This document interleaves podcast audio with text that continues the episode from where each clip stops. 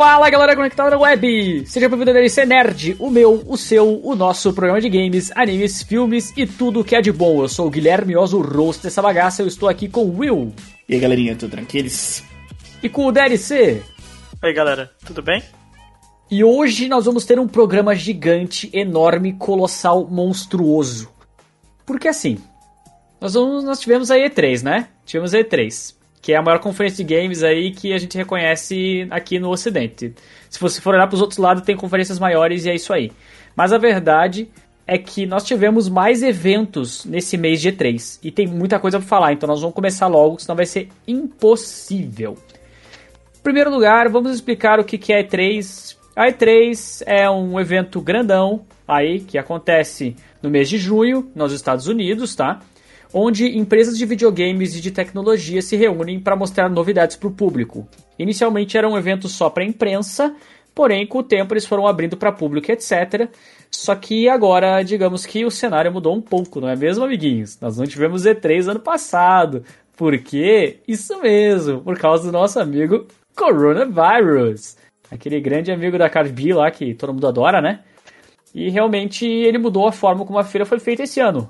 Foi feita somente online, credencial online, uh, conferências, como sempre, em diversos canais, na Twitch, no YouTube, em canais prioritários. E várias empresas participaram, né? Nós temos algumas aqui na lista, entre elas a Nintendo, a Microsoft, a Bandai Namco, a Ubisoft, a Capcom, a Square Enix, Devolver Digital, Warner Bros e mais um monte de empresas e não a Sony não participou porque ela achou que não tinha coisas para mostrar e a gente vai ver que isso pode ser um ponto positivo, né? E não só um ponto negativo. Quando você não tem muita coisa para mostrar, às vezes é melhor não ter conferência mesmo. Mas me digam aí, meus amigos, como é que, que vocês acham que, que é, como é que foi a E3 assim, no sentido de o pessoal teve como se preparar por causa do corona? O que, que isso afeta uma conferência, uma conferência como essa, digamos assim, né? Um conjunto de conferências como esse? Cara, eu acho que a primeira coisa que tem que ser falado sobre tudo isso é tipo assim, concordo com a Sony, tá? Se não tem pra mostrar, não mostra, por favor. Mas, cara, dá pra notar, né, que muito jogo, tipo assim, muita coisa foi adiada, teve coisas que eles só falaram, tipo assim, estão fazendo, tá tendo, tá rolando, saca? Então dá pra. Aí. Vem aí, exatamente. Então dá pra notar muito essa parada do tipo, o quanto o coronavírus e essa, e, tipo, e toda a pandemia em si, né, acabou atrasando bastante esse desenvolvimento de jogo e tudo mais, tipo de coisa, né? Exato. Eu acho que, tipo, a E3 tá. Eu acho um milagre ela ter acontecido esse ano. Justamente por tudo isso que rolou, tipo, e que ainda está rolando, né? Varia do país em que você está, mas o mundo ainda. E do tá... tempo que você está ouvindo isso aqui também, né? Também. Porque, né, podcast é um bagulho que sempre fica temporal, então foda. É, mas ainda fiquei impressionado com a quantidade de títulos mostrado, mostrados.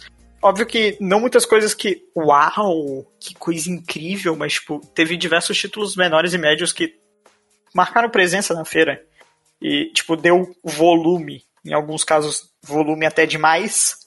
Mas, num geral, foi uma E3 próspera para a situação que tá o mundo.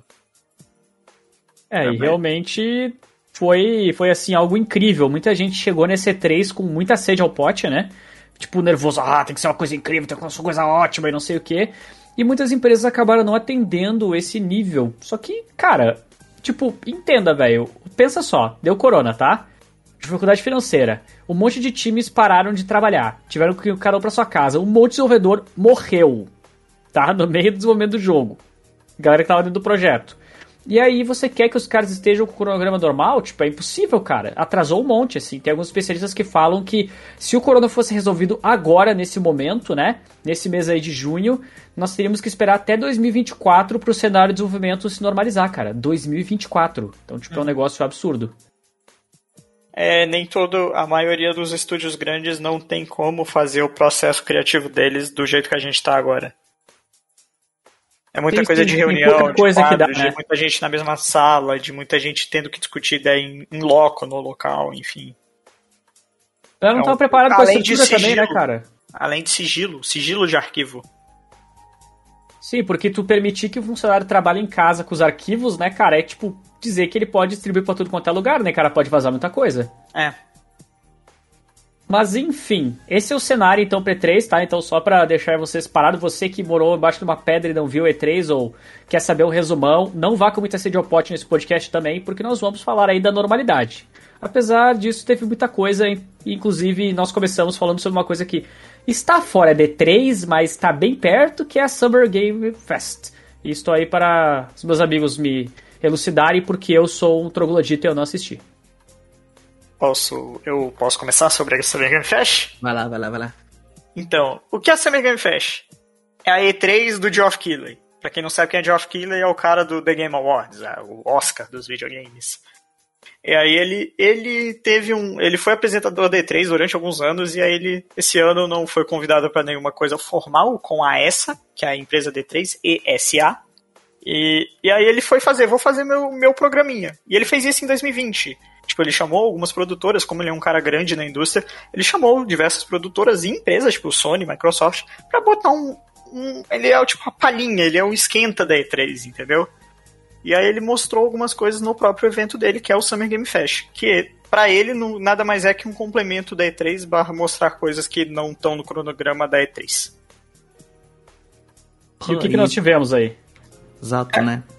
A gente teve diversas coisas, tanto de jogo quanto coisas de, tipo, crossovers, tipo, Netflix fazendo série de, de, de jogo, enfim. Mas teve alguns pontos principais na Summer Game Fest, como o jogo novo da Gearbox, que é do, da galera de Borderlands, é um spin-off, que é o da Tiny Tina.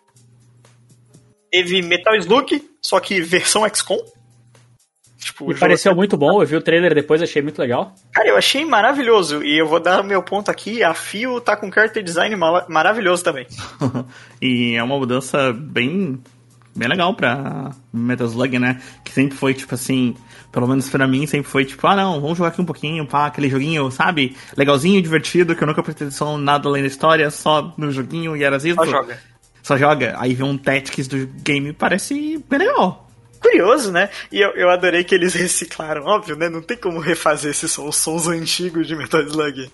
Ah, e antes de ir pro próximo, eu só gostaria de falar que o Tiny Tina é literalmente Borderlands com, com RPG, né, cara? Com DD, então a gente tem dragões e armas de fogo, nada nada novo no Borderlands. Borderlands já faz essa brincadeira com, com RPG dos Dragons tudo mais já faz um tempo.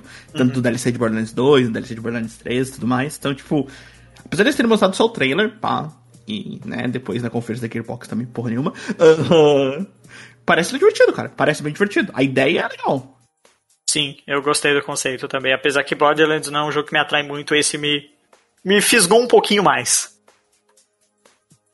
Além disso, nós tivemos Kojima falando sobre como a pandemia é um tempo difícil para se criar e mostrou uma versão nova de Death Stranding com altas referências a Metal Gear para dar uma alfinetada na Konami. Agora que ele pode, ele ama fazer isso. Além né? de coisas novas de Among Us, tipo, muita coisa. Among Us investiu muita, muito nesse E3 muito. e, tipo, cada conferenciazinha tinha coisa deles. Na PC Gaming, na Xbox, na, na Summer Game Fest. Eles mostraram, tipo, agora vai dar para jogar com mais gente, tem novas classes para jogo e tipos de gameplay, tem modo de. de esconde-esconde. E mais né? algumas coisinhas mais, skins e. É, eles têm que aproveitar o momento, né, cara, pra não, tipo, desaparecer como outros jogos, tipo Fall Guys, que diminuiu muito o público, né? Os caras têm que trazer muita coisa para continuar no hype, né? E é. não só isso, né? Uh, pelo que, tipo, não acompanhei o cenário de Among Us, mas, tipo, cara, pelo que parece, é bastante mudança grande, né?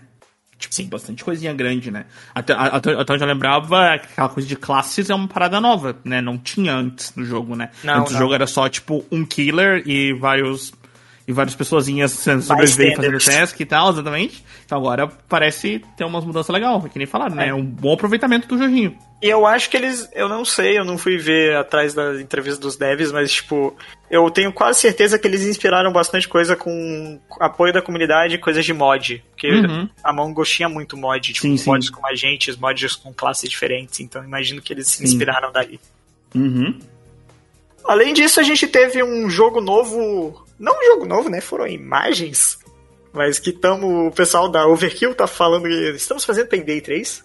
Pô, novo Payday, mecânicas novas de. Ai, Depois de relançarem o Payday 2 para todas as plataformas possíveis e imagináveis, né? Skyrim. É dinheiro. É, E- é Skyrim, exatamente, é Skyrim. E a E, coisa né? que o Geoff ficou a Summer Game Fest inteira enchendo a porra do saco, falando, ô, espera É. até o final. Sim. Ô, sim, vocês não vão querer perder isso.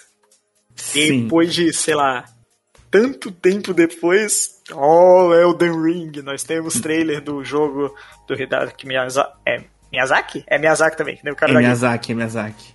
que é o, ele junto com George R. R. Martin, quem, pra quem não sabe é o escritor de Game of Thrones.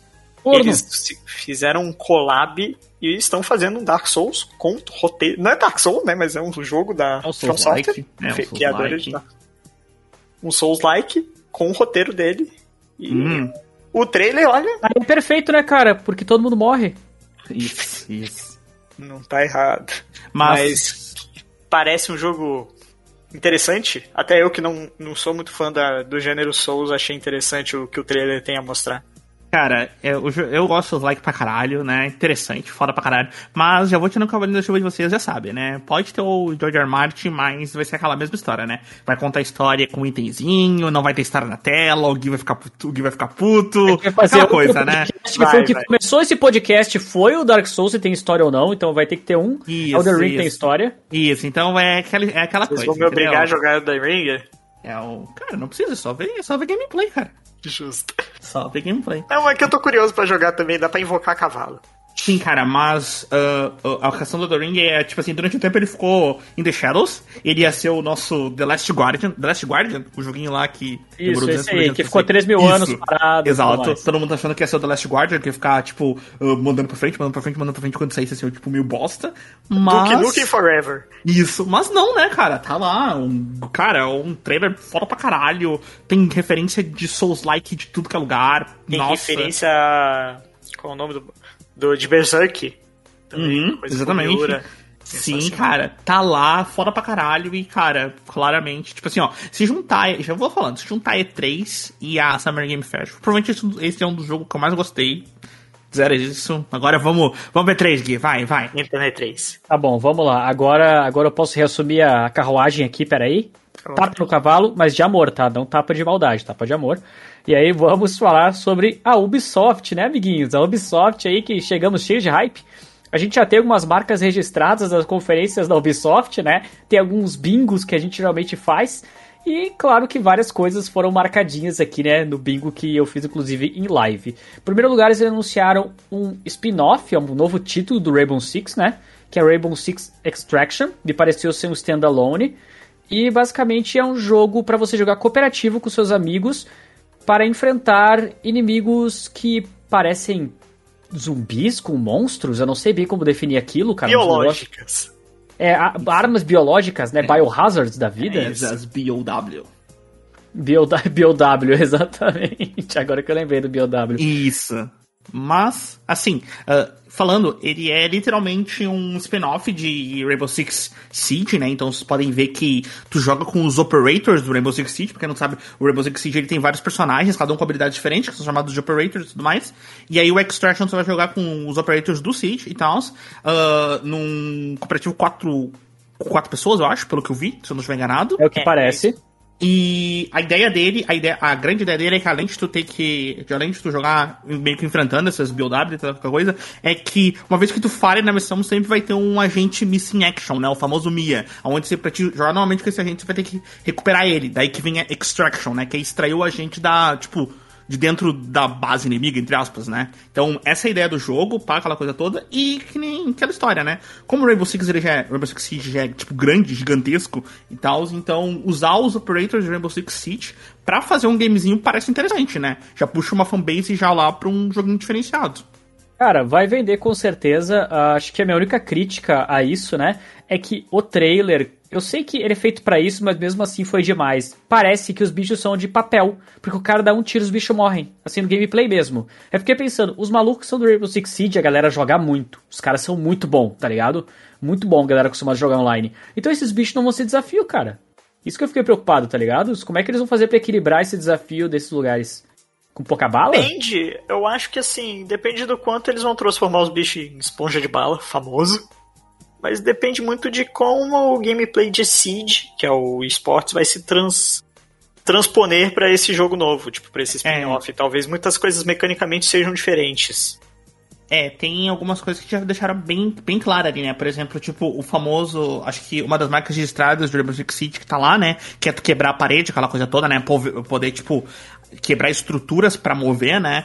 E uhum. sobre a questão dos monstros, uma coisa que eles deixaram claro no trailer, até o trailer foi bem grande, eles ficavam falando bastante tempo sobre, é que eles têm classes, né? Então, acho que essa é a parte interessante de ver. Né? Eles têm classes. Então, por exemplo, os primeiros, os primeiros mobs que eles mostraram, que eram os, tipo, os mais fraquinhos, eles sim deitavam com um tiro só. Mas enquanto ia avançando, você ia vendo que, tipo, ficava mais difícil, né? Até, até eles mostraram, entre aspas, que tem um lá que é, tipo, o Overlord da parada, que meio controla os outros e tal. Tem um suicida, tem um catira-espinho tudo mais. Então eu acho que vai ser mais ou menos... a sociedade, né, cara? Tem um controle dos outros, tem suicida, tem exatamente. Mas acho que vai ser baseado nisso, né? Entre aspas, tipo, várias classezinhas de monstros diferentes. Alguns morrem fato, morrem mais difícil, algum vai ter estratégia, outros só senta o dedo. Eu acho que é isso. É. E foram de 10 a 15 minutos nesse jogo, cara. Foi uma coisa assim, tá ligado? Abriram a conferência e falaram tudo também, né? Então, galera que não curtia Rainbow Six ficou assim mordendo as unhas, né? Mas tudo, bem, tudo bem, faz parte, faz parte. Faz parte. Agora, tivemos uma continuação do jogo Rocksmith, que é um jogo que foi lançado há 10 anos atrás, mais ou menos, né? Sim. Ele vinha com um acessório para você conectar na sua guitarra e aí você poderia jogar um Guitar Hero com a sua guitarra de verdade. Então você faz os acordes como eles são realmente feitos, né? E poderia aprender jogando. Agora eles anunciaram a continuação, que é Rocksmith Plus, ou Rocksmith Mais, né? Que basicamente é a mesma coisa, só que nesse momento vai poder usar qualquer tipo de violão ou guitarra, mesmo que não seja eletrônico, porque ele vai utilizar o microfone do seu smartphone para captar os acordes, se você está fazendo certo ou não. Cara. É, eles ainda vão vender o acessório de, do pro amplificador para ligar no PC à parte, para quem quer, né? Que é o jeito mais profissional, entre muitas aspas, de se fazer, mas a magia negra que eles devem ter feito para fazer funcionar com mic de PC deve ser incrível. Não, a pergunta é se tá funcionando, né, cara? Porque cada violão, cada guitarra tem as, tá afinado de um jeito, velho. Tipo, isso vai ser muito difícil. Então, isso. o Rocksmith original, eu não sou músico nesse nível, eu não tô tocando violão, mas, tipo, ele tinha um bagulho antes de toda a sessão de você testar afinamento. É. Então, exatamente isso que eu ia falar, né? Eu acho que tem uns pontos sobre isso. Uh, realmente, ele, eles mostraram no próprio trailer isso, que você meio que uh, sincronizava o seu violão, mais ou menos, então você afinava, você meio que mostrava onde estava o acorde, se, tava, se ele estava perto, se a afinação estava certa ou errada, então meio que se afinava antes. Mas o que, o que me pareceu, né, é que não só é um game, porque ele parece ter um sistema de assinatura, algo semelhante assim, mas é, uma, mas é um tipo um sistema novo de tu aprender a tocar um instrumento em qualquer lugar, né? Pelo que eu entendi, tipo, no, na, no trailerzinho e tudo mais. Eles querem meio que seja tipo, pô, tu quer aprender a tocar um instrumento, você pode usar isso. E é um jeito isso. mais divertido. Exatamente. Me pareceu muito menos um game e muito mais um serviço, pelo que eu entendi, tipo, uhum. jeito. Porque com um sistema de assinatura e tudo mais, funcionando em qualquer lugar, uh, já mostrando músicas lá e tudo mais, meio que fazendo uma, uma community hub, né? Um hub da comunidade, quem gosta de fazer isso e tudo mais. Foi o que me pareceu. Pareceu Sim. bem legal para quem gosta. Exato é um produto, digamos assim, nichado, mas correto. Essa é a, essa é a verdade. Tipo, talvez não atraia todo mundo, mas é uma coisa que me parece que faz sentido, entendeu? Se eu tocasse guitarra, uma coisa assim, eu ia querer muito jogar isso aí, velho. Pra fazer é. pontuação, tá ligado? Aprender novos acordes e essas coisas. Ou, né, exatamente, né? Ou até quem quer aprender, né? Que eu acho que também essa é uma grande ideia. Quem quer aprender e tal, se tem um instrumento parado aí e tudo mais, né? Que muita gente às vezes tem um instrumento parado, pega, tipo assim, ah, quer aprender, mas nunca, tipo, foi fazer aula, essas coisas tudo, não tem coisa para aprender no Comprou o instrumento, né? achou, Exato. Vou, vou, aprender isso aqui, desistiu uhum. em duas semanas. Exato, então tá aí, uma nova tentativa e tudo mais, né? Eu até, até eu tenho uma que tava parada, então, né? Vai que, né? Vai que. Ubisoft manda a chave aí? É isso? Não sei. Exatamente, galera. Falando em Ubisoft manda a chave aí, tivemos o tradicional Just Dance, né? Porque Just Dance é assim, ó. O cara que tá assistindo odeia, tá? Geralmente. Odeia ver essa parte. Mas vende. E vende muito. Então e a Ubisoft tem muito. que mostrar. Então, é Just Dance 2022 aí, cara, uh, infelizmente eu estava transmitindo a live com a transmissão da Twitch, e aí ela retira as músicas que são com direitos autorais, então eu não escutei a música do artista lá e o que ele tava falando, tá ligado? Infelizmente. Mas parece Just Dance, cara. Mais um Just Dance. Eu só posso falar uma infelicidade, Gui. Você ah. sabia que esse é o primeiro Just Dance que não vai ter pro Wii? Ah, não, velho. É ah, o primeiro. Mas eles tu viu que o jogo que eles estão mais marketeando é o do Switch, né? Tu viu que eu, o, o main flag deles é o do Switch. Sim. Porque no geral é a galera que mais compra o Just Dance. É verdade, o pessoal Porque casual. agora que mataram o Kinect, que era a melhor forma de jogar, inclusive. Exato, né? E também é o jeito mais fácil também, né? Se tu for parar pra pensar, tipo, de toda loucura, é o mais fácil tu jogar aí no Switch, né? No Switch e no celular, mas no celular eles têm só o mobile, então é no Switch. Switch é top, cara. Switch, tu destaca os controlezinhos e já era, velho. É muito é útil.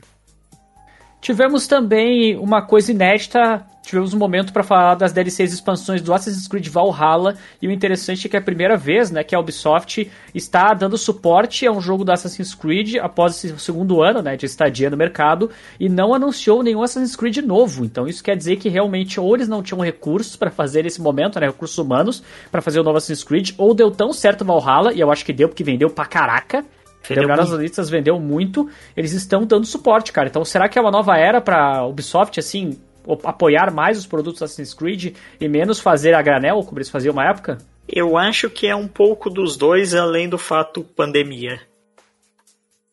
Eu acho que uh, desde a reformulação da série Assassin's Creed, né, que a gente teve lá no Origins, né, uhum. eu acho que finalmente eles finalmente acertaram mesmo no Assassin's Creed, que eles foram pulindo, né, se você for ver o Origins, aí depois teve o Odyssey e agora o Valhalla, eles foram meio que pul polindo o gameplay do jogo e tudo mais. Acho que finalmente eles acertaram onde o jogo realmente estourou, porque eu não lembro do, tanto do Origin quanto do Odyssey ter estourado tanto quanto o Valhalla estourou. Então, eu acho que finalmente eles conseguiram do jackpot da parada. E então... Sim, eles entenderam como a franquia deveria ser tratada. Uhum, exatamente, exatamente, né? Então é, aí eu acho que o suporte dos, pro segundo ano do game faz total sentido. E, cara, é aquela história, né? Com tanta. Hoje em dia, com tanta série que tu acaba consumindo, mitologias em geral, né? Eu acho que Assassin's Creed sempre vai fazer sucesso e tá aí Valhalla sendo o pesão. Sim, vendendo muito, né, cara? Ainda mais que foi um jogo próximo do lançamento do PlayStation 5, do Xbox Series, que realmente dava para mostrar um certo ganho, né, cara? A maior parte era tudo jogo requentado.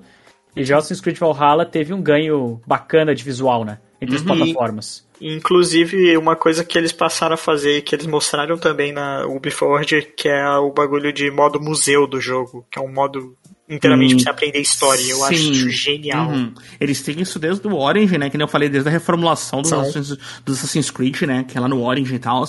E, cara, uh, cê, pra galera que não testou, é incrível.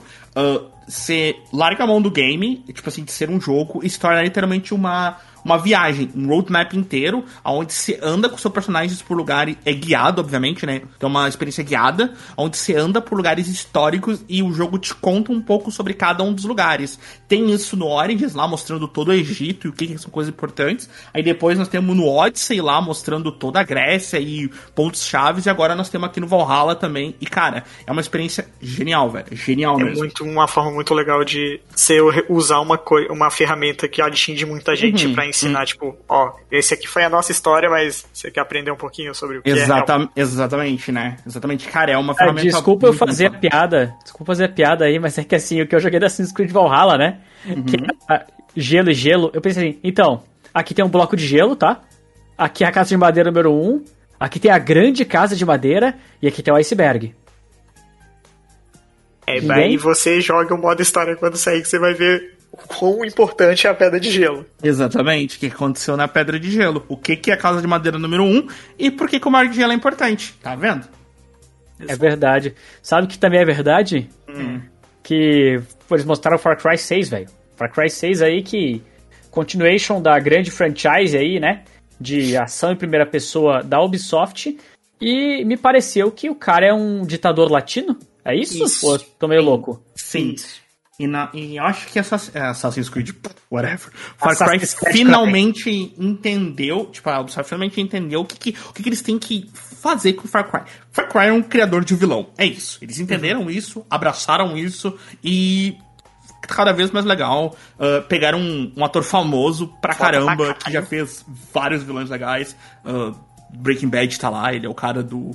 Ele é o cara dos Leopoldo Hermanos, né? Então, tipo, foda pra caramba, e mostrou exatamente isso, né? A gente vai, vai se passar. Vai se passar num dos países Cuba. da América Latina, não sei se é o, eu não sei qual que é. Tipo, vai ser em Cuba. Vai ser em Cuba? Mas, ó, deve ser bom, viu? Vai ser em Cuba e tal. E é isso aí, ele é um ditador, pá, aquela coisa toda. E, cara, e o gameplay, e o gameplay também que mostraram em outros trailers tá incrível, cara. Cara, Muito tem um divertido. cachorrinho. Tem um cachorrinho, velho. Tem um cachorrinho sem as perninhas que tem uma cadeirinha de roda meio estranha que dá pra dar. que fica lurando os inimigos. O inimigo para pra olhar o cachorrinho e você mete o facão no pescoço do inimigo, cara. Incrível. E eu queria fazer um, um ponto a mais no, no papel do, dele de vilão, né? Ele, na Summer Game Fest também foi mostrado um pouco do, do Far Cry 6, e ele teve um discurso lá que a Ubisoft tem um problema com o setor de relações públicas dele, e eles tiveram naquele dia provavelmente, que é, eles não, depois de umas treta que eles tiveram com outros jogos, eles não gostam de, ah, não, isso não é relação com a vida real, não é político ou qualquer coisa assim, sendo que você conta uma história, você tem algo a falar sobre alguma coisa. Não tem pra onde fugir. E aí o cara na Summer Game Fest falou, tipo, inspirações que ele tirou pra fazer o vilão, né? E ele falou de figuras reais. Claro, mas é óbvio, né, cara? Ele falou de Fidel Castro, ele falou de Hitler, eu, tipo, imagino o, P- o PR da Ubisoft suando no dia. Aham, é, Todo né, frio, cara? assim, né? É. Mas ele, Meu ele é um cara que, com certeza, ele vai entregar um bom papel em Far Cry 6. Não tenho Sim, e também mostraram também uma um DLC. gameplay DLC que você meio que passava na cabeça de outros vilões, né? Então a gente viu o Pagamin, viu todos os outros, que eu não vou lembrar o nome de todos eles. É o Vaz. Vaz Pagamin e o Joseph Seed. Isso, exatamente. Tipo, mostrando. Mostrando meio que parecia que meio dentro da cabeça deles, alguma coisa desse tipo, né? Sim. Pareceu interessante. Eu, eu achei muito interessante e eu acho que a Ubi sabe que isso vai interessar muita gente que não gosta de Far Cry, porque é uma outra visão. Tanto que eles vão lançar isso à parte. Vai estar no, no Season Pass do Far Cry 6, mas eles também vão lançar como jogo à parte. E vai fazer muito sucesso, cara. Vai. Pareceu muito legal. M- Mas assim, ó. Sabe o que, que é legal também? Rosalina legal Coelho. agora, agora eu vou fazer cosplay de Total Biscuit, tá? E agora eu vou falar 40 minutos sobre um jogo. Vai lá. E Ah, eu vou falar sobre o, o- a maior estrela do ali da Ubisoft. Foi o jogo que muita gente falou que fez a diferença na- ali na, na conferência, né? Apesar de ter vazado duas ou três horas antes, ou no mesmo dia, porque a Nintendo postou o negócio no site, né? Estragou o rolê. Que foi incrível. Que é Mario Plus Rabbids Sparks of Hope, continuação direta do Mario Plus Rabbids, né? Anterior aí, cara, Kingdom Battle. E, velho, que bagulho sinistro. Que Bonito. jogo lindo, velho. Que jogo lindo, que jogo lindo. O, o CG já tá um absurdo, tá ligado? Aquilo roda no Switch. Como roda? Não sabemos. Porque o Switch não daria pra rodar aquilo, mas eles rodam. Switch roda Doom Eternal, depois disso eu não duvido de mais nada. É, mas Doom Eternal naquelas, né? Doom Eternal sem dois braços e duas pernas, né? Mas ainda funciona. Aí aparece a Rabbit do Rosalina, cara. Eu, fiquei pensando, tá, mas tem a Rabbit do Rosalina? Aí eu comecei a fazer os cálculos da Nazaré na minha cabeça, tá ligado? Tem que ter a Rosalina também. Deve ter. hora. Que tinha, tinha coisas que eles não tinham mostrado, né? Ah, dá pra ver que o gameplay, apesar de estar seguindo o mesmo âmbito, ele tá um pouquinho diferente da movimentação dos coelhos. Parece que eles têm um pouquinho mais de liberdade no campo de batalha. As habilidades e skills de cada personagem mudaram também. O Mario aparece com umas pistolas duplas, o Luigi parece com arco e flecha, sabe? Cada um deles apresentando um tipo diferente de gameplay. E vai ser um jogo lindíssimo, cara. Eu tô muito feliz que ele vai ser. tá sendo desenvolvido, cara, que vai lançar ano que vem. Porque apesar de eu ter amado o Mario Plus Rabbids, eu não sabia se eles iam ter culhões pra fazer uma continuação. Porque se ia valer a pena. Eu sei que vendeu bastante pro jogo third party, sabe, no Switch. Mas mesmo assim, ter o suficiente pra fazer uma continuação desse nível, com uma IP da Nintendo, mano. É um, é um negócio lindo, cara. Isso dá uma esperança pra que essa franquia, se continuar indo bem, ela continue sendo uma produção fixa da própria Ubisoft, né? E quem sabe isso não abre portas pra Nintendo começar a ceder as suas franquias pra outras desenvolvedoras de sucesso também, né? Então achei o jogo lindo, achei o jogo ótimo aí. Inclusive queria dizer que eu amo os Rabbits e é nóis, todo mundo junto aí. Quiserem comentar uma coisa, comentem. Eu vou chorar aqui, peraí. Eu gostaria de comentar que concordo, o jogo parece bem bonito. Eu acho que, assim, eles não mostraram tanta coisa de gameplay, mas ele me parece mais dinâmico que o primeiro jogo. Tipo, Ele parece um gameplay mais. mais não tão tático quanto era o primeiro. Isso pra uma galera deve ser um- uma coisa que, ah, parece mais interessante de se jogar. E É, parece do que tem mais combos, tem mais ações pra se fazer, tá ligado? Sim, ele como ele se abriu o leque de uma coisa que talvez fosse mais básica no primeiro jogo. Sim, né? E também tem que mostrar que, pelo que eu entendi no gameplay, também tem toda uma mecânica nova, com o tal, com o tal das Sparks e tal, né? Tipo, mexendo e meio que combando entre elas. Teve vários. Teve. No trailer mesmo, teve eles, elas usando habilidades e tal, fazendo acontecer, né? Então, tipo. Que nem, que, que nem você falaram, né? Parece que tá mais dinâmico. Eu acho que é mais legal para Eu acho que deixa melhor pra galera que não quer um jogo mais, tipo, truncado, mais full estratégico, que nem uhum. o primeiro era um pouquinho mais assim, né? Então, tipo. E ao mesmo tempo, que nem falaram, né, cara? Pô, legal pra caralho. Acho que vai fazer sucesso pra caramba. É uma mescla incrível de personagens e a ideia deles irem pro espaço deve... é, é, Exato. Se, se com, de acordo com a nossa conversa offline, o DLC falaria que esse é o jeito certo de fazer crossover, não que nem outras coisas estão fazendo crossover por aí. E, e, tipo, é isso, cara. Eu acho que vai fazer sucesso pra caramba e esperanças que a Nintendo ceda mais das franquias deles para outras para outras produtoras aí fazerem jogos, né? Porque é sempre legal ter pegar essas visões diferentes de produtoras, né? Não ficar naquela coisa da Nintendo sempre no mesmo estilo de jogo. Zelda pra Capcom. não, não, não, tenho ideias melhores, mas isso não. Ah, então beleza, beleza. Então, falamos aí do, do, melhor, então a gente pode. Não, mentira, não vamos encerrar, não. Agora nós vamos falar sobre o jogo que fechou a conferência da Ubisoft e que pegou todo mundo de surpresa, porque se se, o, se os outros jogos aí que nós falamos, a gente não tinha esperança de aparecer, de que ia ficar eterno, do que Nukem e não sei o que, esse aí, cara, eu achei que ia demorar, não sei o que ia sair antes, o filme ou o jogo, mas eles mostraram Avatar Frontier of Pandora. E eu pergunto para os meus amigos, porque eu já tenho uma opinião formada aqui, o que vocês acharam de Avatar Frontier of Pandora? O que, que você é. achou, Will? Vai, Oi. Cara, então, eu não esperava que fosse mostrar realmente. Uh, lembrando que é pra galera de Avatar, né? Que não é o menino Eng, nem a Minakora, tá? É, o carinha, é os carinha azul do outro planeta. Uh, a franquia de filme foi renovada agora, né? Pra ter o 2 ou 3, então a gente tá esperando os próximos filmes e tudo mais. Vai Mas, cara, eu. Will. É, eu tô contando os que vão sair agora. Não, whatever. A primeira parte do primeiro, a parte do segundo, se querer o terceiro, nunca vai sair nada. Exatamente. Mas, cara, eu. O jeito que eu vejo o jogo é o mesmo jeito que eu vejo quase todo jogo de filme que para mim nunca funciona. Ele sempre vai parecer para mim uma parada meio genérica do filme, saca? Tipo assim, a gente pega a ideia do filme, tá com uma parada genérica e tipo, ah, esse aqui é o joguinho. E aí o jogo nunca funciona, ele sempre é tipo genéricozão, saca? Foi o que me pareceu para mim. Ele é um ad game, ele é um jogo de Isso. propaganda. Uhum, exatamente, saca? Que é o que mais a gente tem aqui no mercado, né, da geração passada, tem muito desse tipo de joguinho assim, que tipo, é bem meh, saca? Tem, eu entendo que, tipo assim, uh, o cenário de Avatar é um cenário riquíssimo para te fazer uma parada legal e a gente tem vários jogos explorando planetas aí, então que dá para fazer uma parada bem legal, mas do jeito que pareceu, assim, me pareceu meio meia boca, saca? Meio tipo, é, vamos fazer um filme, vamos fazer um joguinho aqui do filme e é isso aí. Foi o que pareceu pra mim, né? Se 3, 3, 3, 3, 3. E para mim, triste. eu concordo muito com o que o Will falou. para mim, isso veio meio do nada e eu olhei para aquele jogo.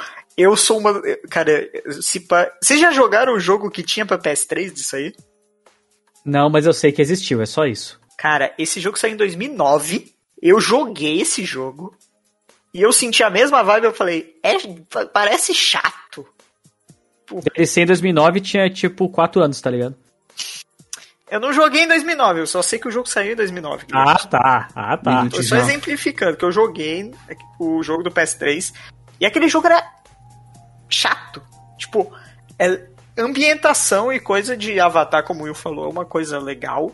Mas o jogo em si, eles entruncham uma história que não tem interesse. Tipo, não, não parece um bagulho que consegue desenvolver um interesse na é... pessoa, tipo, você não eu fica achei fisgando. qualquer coisa, velho. É, exato, coisa. qualquer coisa. É, um, é como o Will falou, ad game. É um jogo que é para fazer propaganda de uma franquia e não, não tem muita alma.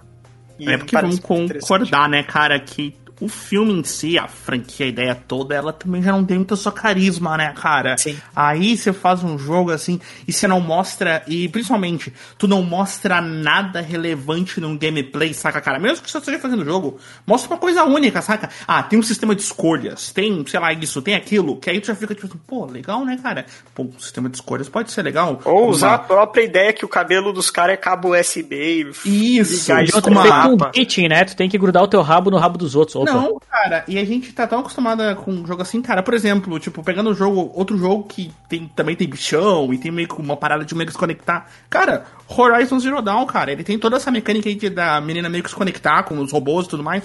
Cara, dá pra pegar uma ideia e fazer legal, mas tu não mostra nada. Você mostra um trailer meia boca, sem nenhum gameplay relevante. É só um game. Com um CG cagado. E com CG cagado, cara. PS3 tá lá pra gritar, né? É E teve gente que teve a audácia de dizer que esse jogo salvou a conferência da Ubisoft. Pelo amor de Deus. Matérias de sites grandes. Uhum, uhum. Deus o livre.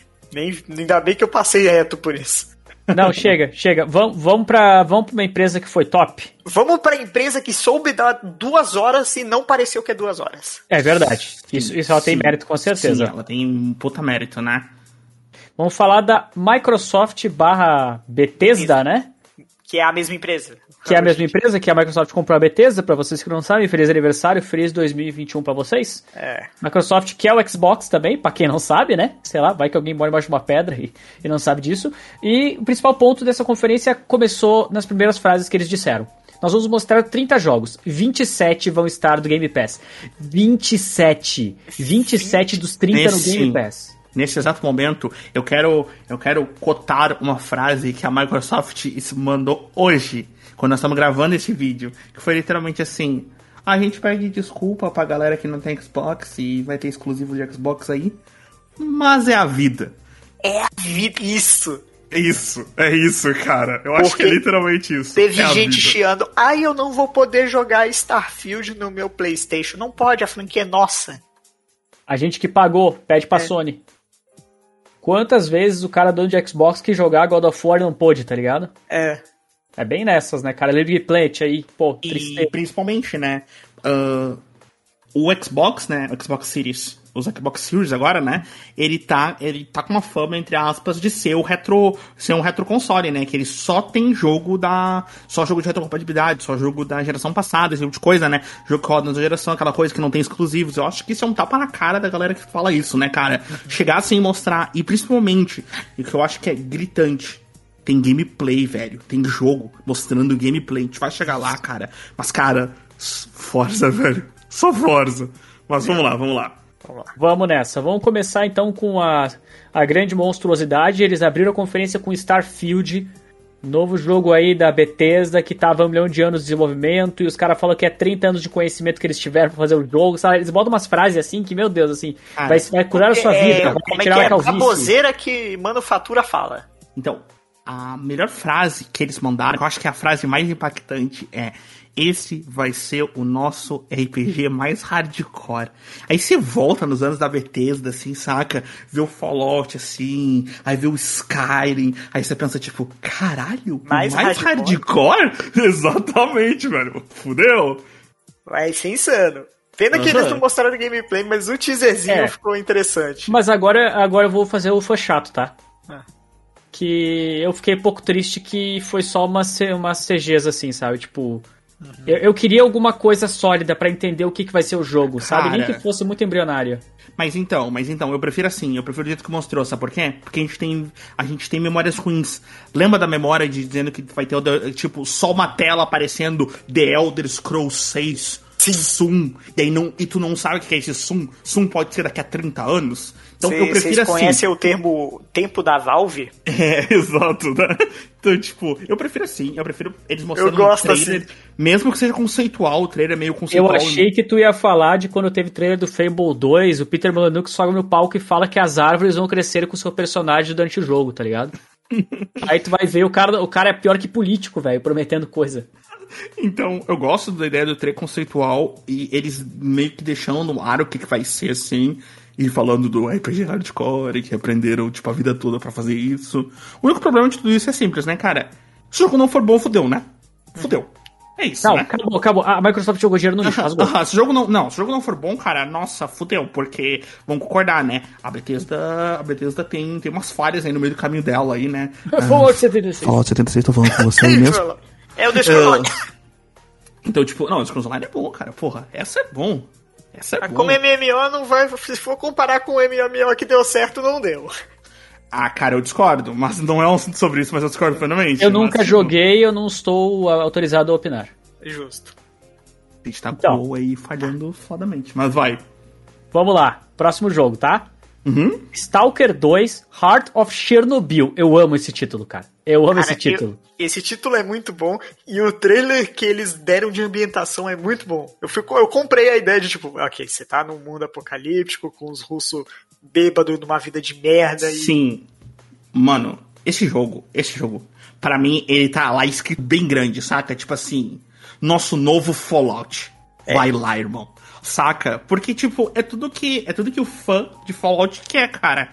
Deu- pensa, tipo assim, é um pós-apocalíptico onde deu merda a galera tentando sobreviver. E principalmente que o trailer faz questão de mostrar que eu acho que é importante pra caralho é relações. Mostra a relação eh, entre eles ali na fogueira conversando, né? Que o trailer Eles mostrou. contando história. E exatamente que mostrou contando história, que mostrou gameplay. Eu acho que essa é a parte importante, é pra dizer assim, ó, tipo, não, aqui, ó, o jogo, ele é sobre toda essa parada pós-apocalíptica, esse futuro maluco aí e tudo mais, mas, cara, é sobre relações, a gente tá falando histórias na fogueira, saca? Então, tipo assim, eu acho que isso, isso é o que a, a Bethesda, entre aspas, significa pra galera que gosta da Bethesda, saca? Tipo, acho foda pra caralho. Eu gostei, cara. Eu gostei. Realmente me interessei pelo gameplay, sabe?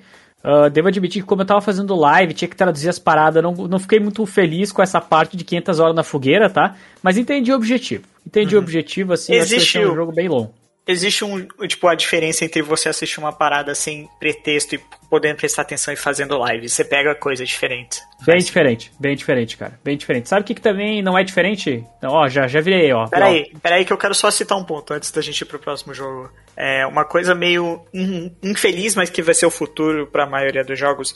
É, Stalker 2 foi um dos poucos jogos da conferência que os caras lançou ao mesmo tempo no, no- em perfis de notícia e pá, a especificação que o jogo requer, né? Uhum. E ele tá, obviamente, muito pesado pra PCs, no caso. Óbvio. E ele é o primeiro jogo que vai começar a uma leva, isso vai ser o futuro, infelizmente, porque muita gente não vai ter como jogar porque ele obriga um SSD. Putz. Ele obriga você a instalar ele num SSD, senão ele não vai abrir. Nossa, cara, é pra garantir os loads essas paradas, né, cara? É. Então, assim, o futuro pra quem tá querendo jogar mais fácil, console. Porque. Mas esse futuro já, ele já tá aqui, cara. É. Ah, ele obrigar um SSD é minor, velho. Porque Não, é minor, só que, é, tipo, sim, jogos de não, 200 eu entendo, gigas. é.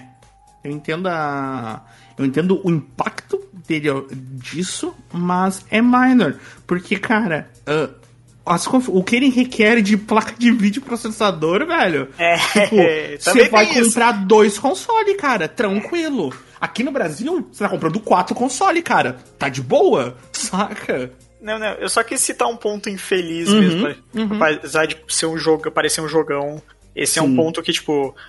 É, começou com Ratchet e vai só seguir. Uhum. É verdade. Até porque agora os consoles novos aí tudo trabalham com SSD, né, cara? Digamos assim. É bem SSD, é outro nome que eles botam, mas é SSD. É SSD, só que eles fazem maracutaia de arquitetura, é só isso. Sabe que também me cheirou a maracutaia? Ai. Back for Blood, Left 4 Dead de novo. Sabe que quando eu assisti o trailer desse jogo, eu lembrei de uma música, né, velho? And I quote: Por que que eu vou comprar sucrilhos genérico? Mas- Sucrilhos genérico. Tu sabe por que, que é genérico? Porque a Sabe. intenção? Não, porque a, a, a Steam, Valve, que tem Left 4 Dead, né? Sim. Ela falou que nunca vai fazer uma continuação. Eles já falaram isso, eles nunca vão fazer uma Ah, eu continuação. sei disso, essa eu sei. Então ele simplesmente pega, então ele simplesmente pega a ideia e vende pra API pra quem pode fazer. Porque, cara, ah, é um Left 4 Dead novo, com certeza, mas Os mesmos principalmente... caras que criaram Left 4 Dead. Exatamente, e principalmente é uma versão atualizada do game. Porque, É. querendo ou não, o game envelheceu mal, guys. Vamos É. Nossa, eu fui jogar. Cara, eu fui Isso, jogar esses dias o isso. 2. Meu Deus do céu. Uhum, e principalmente, cara, além de ser uma versão atualizada do game, entre aspas, é uma versão que vai receber conteúdo. E acho que isso é muito importante pra hoje em dia, saca? Hoje em dia os jogos vivem de conteúdo, cara. Então, tipo, eu acho que é uma adição incrível. Eu acho que ele vai estourar. Vai ser incrível. E, cara, tá lá, saca? Tá lá, tipo, o Left 4 Dead novo, pra galerinha se divertir e tal. com E é, conteúdo. mecanicamente, você viu o gameplay disso, você viu. Caralho, é Left 4 Dead, só que tá bonito e tem coisa nova. Exato, É a exatamente. mesma coisa. Tem até o, o Boomer lá, jogando aço na tua cara. Sim, cara, eu vi uma. Eu vi uma. Eu vi uma, uma. Um tweet sobre isso muito bom. Que é tipo assim. Cara, hoje em dia a gente tem dois, dois lados da balança. A gente tem o. A gente tem o. Rainbow Six Extraction, estratégia, stealth. Ah, nossa, eu vou pegar minha arma aqui, quebrar a parede, tirar, matar o inimigo. Se a gente perder aqui, o nosso personagem vai ficar. Ah, não dá pra jogar com ele de novo. E você tem o tenho, arcadezão. eu tenho Back for Blood, cara. Eu quero pegar uma shotgun, pular em cima de um ônibus e atirar pra todo lado, saca? Tipo, é Isso. isso, cara. É isso. Chama os amigos, saímos gritando no meio da rua dando tiro. É isso. Inclusive, Essa- aí eu já vou fazer um ponto aqui. Em muita conferência a gente teve muito clone de Back 4 Blood barra Uhum. Left 4 Dead. Nossa. Muito. Que não funcionou, né? Que tudo floparam. Tudo Kagebushi, cara. Isso. Sabe o que, que não é Kagebushi? E o que me surpreendeu? Aham. Hum. Sea of Thieves, cara. Pirates Life. Uma DLC barra expansão de Sea of Thieves com um universo aí de Piratas do Caribe. E, mano, Genial. eu já tinha visto o Sea of Thieves, tá? Já tinha achado da hora. Só que depois desse trailer foi tão bem feito, eu tive vontade de pegar e jogar, cara. O que, que, que vocês sentiram vendo isso aí? Ninguém? Ninguém sentiu nada, Cara, é isso mesmo. cara, Só eu senti cara. alguma coisa. Arma, arma, homem, porque é importante. É importante isso. Cara, então, eu acho que a, ter a. ter a, o crossover, né? Com a Disney é absurdo. Porra pra caralho. E, cara, o treino é muito bem feito. Puta que pariu, né, cara? Uh, o Jack Sparrow é um, cara, é um personagem né, carismático pra caramba. E combinar esses dois universos que já se combinam e tudo mais é incrível. Fora que Sea of Thieves, né, cara, uh, ele já é um jogo muito legalzinho pra jogar em grupo. Muito legal mesmo, ele tem todas umas mecânicas novas, ele tá sendo atualizado frequentemente, então ele tem várias atualizações. Uh, eles corrigem, eles têm patches de correção, tem patches de. tem patches de balanceamento e tudo mais. O joguinho é muito divertido pra pra jogar com os amiguinhos, cara. É muito, muito legal. E o. A Parts Life parece deixar isso cada vez melhor. Sim. E, comple... e tipo, ele é um jogo que, tipo, você for ver, ele é aqu- aquele estilo de jogo que você vê ele quando saiu e vê ele agora, é outro jogo. Ele é. É o nosso No Man's Sky aqui. É. A diferença é que funcionava desde o começo, né, cara? Talvez não era tão bom. Ah, não funcionava não, Gui. Há controvérsias, É. filho. Eu tava lá. Eu tava lá quando tudo era mato. É mesmo? Aham, aham. Já, vi, já fiz meu navio voar, cara. Pô, mas aí é um perk, aí não é um bug. It's a, it's a feature, como diriam os caras da Microsoft. Exatamente, aí é essa feature. Ah, não, velho. É, cara. Sabe onde é que tem coisa que voa também? Battlefield 2042. Mano, eu sou um Porra. lixo no online. Eu sou um lixo no FPS. Eu sou um lixo no multiplayer, é isso, eu sou um lixo, essa é a verdade. Tipo, na verdade, vamos cortar tudo, eu sou um lixo. Mas eu fiquei com vontade de jogar, velho. Cara, eu tava no. Eu não sou o maior fã de FPS do mundo, mas desde a quinta pré-E3, a quinta passada da E3, eles mostraram, tipo, a gente vai mostrar um Battlefield novo. Eles mostraram um trailer só de CG, né? Na quinta. Que era, tipo, mostrando cenas icônicas de gameplay de pessoas mesmo. Eles recriaram Só cenas. de moto, né? Só de CG. É, eles recriaram cenas icônicas de jogadores de Battlefield, não famosos, assim, não necessariamente pro players, mas, tipo, de cenas que muitos jogadores imitaram. Tipo, você pular de um avião e, e dar uma bazucada no, teu- no avião do lado. Tipo, eles recriaram cenas icônicas que só Battlefield proporcionou. E, e venderam a ideia. Aí o gameplay desse jogo, nossa, parece muito divertido. Tipo, a liberdade, o mapa gigantesco, a evolução que o mapa vai indo no meio da partida. Além de ser jogado com, tipo, 128 pessoas. Então, então, cara, eu acho assim, ó. Finalmente o Battlefield entendeu o que ele é. Eu acho que essa é a grande questão. Porque Battlefield já teve. Já rolou vários e eles tiveram muitas. Muitos, tipo, tá, tempos dele, né? Já teve o Battlefield tentando, tentando fazer mesmo um simulador de guerra mesmo. Pá, não. Aqui, ó, voltamos a contar a história, Primeira Guerra, aquela coisa toda. Ah, mas finalmente eles entenderam. Não, cara.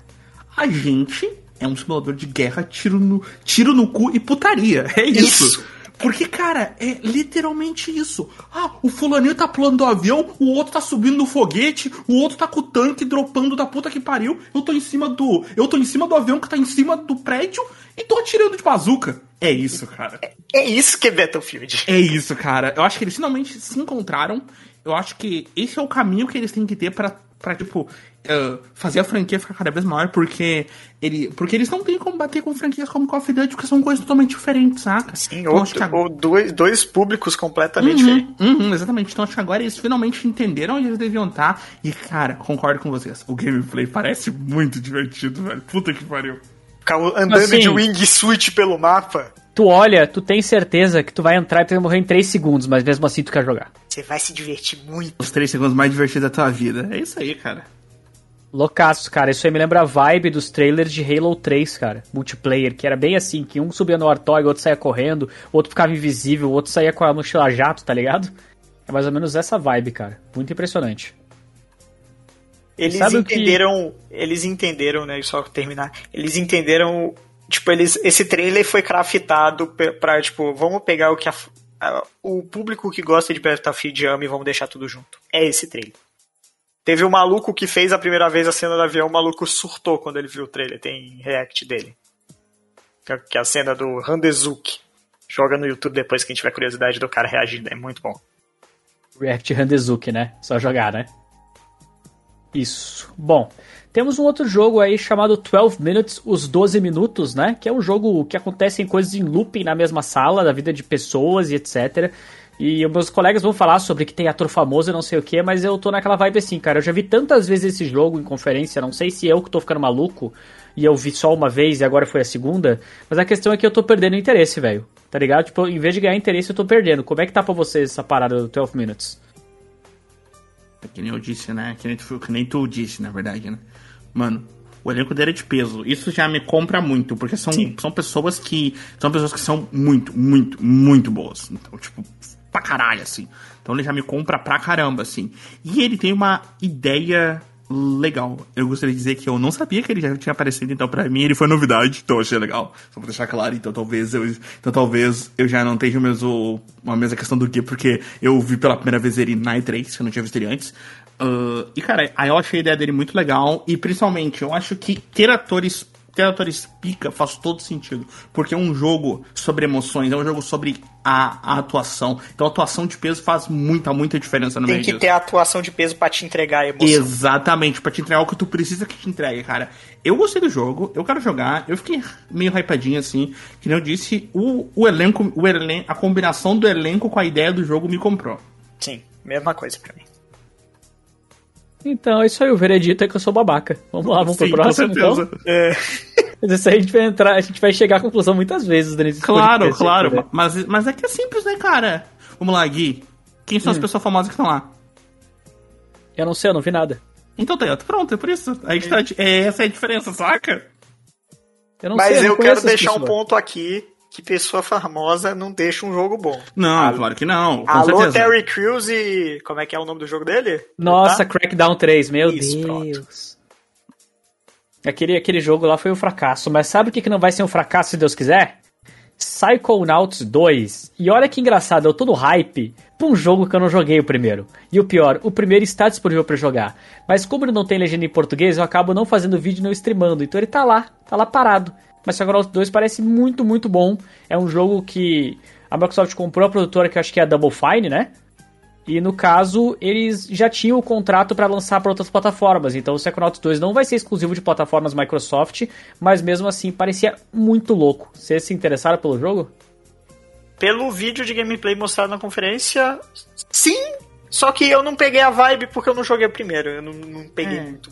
Então, eu não joguei o primeiro, então acho que isso é gritantemente importante. É.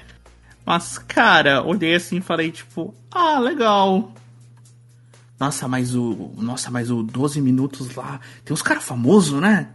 E foi isso. Sério mesmo? Sério mesmo, de verdade. Tipo assim, eu olhei assim, achei, tipo, ah, parece divertidinho. Mas parece divertidinho. Foi isso, cara. Sabe que, foi, que, é, que é a parada que me pega, velho? É que eu tenho estilo de jogo próprio, né, velho? Então, Hum. Exato, assim, eu, ia- olhei- eu, eu ia dizer isso. Eu olhei Eu- assim, Nintendo Game com Ratchet Clank, tá ligado? Eu ia dizer isso, cara, eu ia dizer isso. Eu olhei assim, eu falei, cara, o Ratchet Clank é um Jack and Dexter, saca? Tipo, Aham. eu olhei assim e falei, é esse tipo de jogo. Aí eu olhei e falei, hum, Tá, legal, mas é legal. Mas eu sabia que ele te comprou por causa disso. É, é aí que tá a questão, é o estilo de jogo. É, o estilo de jogo, cara, mas parece, é. parece bem divertido. Falam que o roteiro do primeiro é muito bom, sabe? E esse segundo tá sendo continuado mesmo. Vou ter que jogar o primeiro antes, cara. Tá no Xbox, uh, Game Pass aí do PC também, então eu tenho, eu não tenho desculpa. O negócio é jogar e virar a noite e zerar o jogo. Uhum. É isso aí. Tá? E nós temos uma novidade muito legal, pelo menos eu acho muito boa. Para mim, sempre que um jogo bom é, chega para mais consoles é uma vitória. E nós é temos o Hades, cara. O Hades vai estar sendo lançado para outros consoles, não apenas para Microsoft, mas para PlayStation também, né? E ele vai estar no Game Pass, cara. Olha só. Ele vai estar no Game Pass. E... Sim. Finalmente, né, cara? precisa jogar não, Hades. Calma, calma. Finalmente eu posso platinar esse jogo em outros lugares, cara. É isso, velho. É isso, cara. Isso, Will. Isso. É isso, mano. Porque eu. Porque assim, ó, a, a, eu só, só um parado rapidinho. Eu, o podcast já tem 40 milhões de minutos, então eu posso botar mais dois aqui. Pode, uh, pode. Eu peguei hate no Switch, beleza? E quando uhum. eu peguei, o meu. O, eu comecei a jogar, achei o jogo incrível. Nossa, roguelike incrível, foda pra caralho. E aí. Uh, e o, um outro amigo meu pegou, e ele pegou na Steam, e ele falou bem assim, cara, eu quero fazer tudo. E eu pensei, porra, na Steam tem troféu, né, velho? Na Steam tem conquista. Comprei na Steam só porque tinha conquista. Aí eu olhei assim e falei, finalmente eu posso platinar no console. E tá lá, cara, porra, velho. O jogo é incrível. O jogo é incrível, acho que todo mundo deveria jogar. O jogo é um roguelike é legal bom mesmo. Pra, pra caralho. É, o Gui tá falando que é legal e o Gui nem gosta de roguelike, cara. É, eu não gosto de roguelike, cara. E o jogo é bom porque o jogo te incentiva mesmo, assim. Ele é bem difícil, tá? Tu tem que estar tá na vibe pra treinar e etc. Mas ele é muito bom, cara. Tipo, e... mesmo que seja pra jogar uma partida e parar, vale a uhum. pena. E finalmente, e, e, finalmente não, né? E principalmente, Uh, diferente de muitos roguelike, o jogo tem um fim. Ele tem um end e o end dele é muito bom. A história, é. a história final do jogo, o final do jogo é muito, muito, muito bom. O tipo, epílogo cara, maravilhoso. Sim, o epílogo, nossa, o epílogo é incrível. Aconselho todo mundo a jogar e, e vê-la, chegar lá, cara. É uma historinha legalzinha, fora pra caralho. Mas foi cara. isso que me atraiu nele, cara. Ele ter uma sequência e ter um fim. Sim, cara, nossa, Raidzinho chegando no, no, chegando no console, muito legal. É muito legal ele indo pra outras plataformas, né? Acho foda, achei foda pra caralho, velho. Abraço pra Super Giants, vocês fazem um jogo muito bom. Sim, cara. Exatamente, muito bom mesmo. Valeu quando o DLC falava pra mim desse jogo, não tinha jogado ainda, né? Eu falei, pá, mas será que é tão bom assim como ele tá falando, tá ligado? Não é possível. Aí fui jogar, é mesmo. É bom mesmo. Sabe o que também é bom? O que eu quero muito jogar, tipo, muito mesmo? Halo Infinite que teve seu primeiro primeira revelação lá, que eles mostraram o gráfico e o pessoal falou, meu Deus, que, que porcaria de, de Guaraná com água esse aí, tá ligado? Que, não, que, não, que é isso aí A primeira vez eles mostraram e era um CG bonito. Falou, não, isso não vai rodar no Xbox One. É, mas aí depois eles mostraram de novo e aí e era aquele... Aquela mistura do GameCube com... com o PlayStation 2, tá ligado? Aham. Uhum. E aí eu pensei, eu tentei me enganar, não, não tá tão ruim assim. Ah, dá pra jogar, sabe? O que, que o pessoal tá esperando, não sei é. o quê. Aí agora eles consertaram. Agora o jogo tá bonito. Eu ainda acho que ele não está, meu Deus, que monstro! Não tá, tá a primeira coisa que eles venderam. Tá um pouco. Tá melhor do que o desastre, mas não tá a mesma coisa que Cara, eles venderam. Cara, tá bom pra essa geração, é isso que eu tô dizendo, é. tá ligado? Tá ok. Tá ok. E, e tem uma, um ponto muito importante, que acho que vocês vão falar mais sobre isso, que o modo multiplayer dele vai ser separado e vai ser free to play. Toca daí, Will. Fala aí o que, que tu acha. Eu acho que ele finalmente entende, eles finalmente pegaram a mesma coisa que já tá no mercado aí, né? Uh, Call of Duty já faz isso com a Warzone, né? A Warzone é free to play do Call of Duty e tal, aquela coisa toda. Então eles finalmente entenderam. Acho que fazer um multiplayer é muito legal, mas cara, sobre o game, eu tenho que falar, velho. Uh, pra mim, Halo, ele, ele tá num lugar muito, muito tenso, porque foi assim, ó, eu não peguei o começo dele, aí eu joguei o 3, Aí eu joguei o Reach. Aí, tipo assim, saca aquelas coisas meio paralela? Aí todo mundo falava muito bem do jogo. Aí eu fiquei tipo assim, tá, ele é legal, mas não é tudo isso. E aí, cara, eu vejo Infinity, eu penso, tipo, ah, é um jogo legal.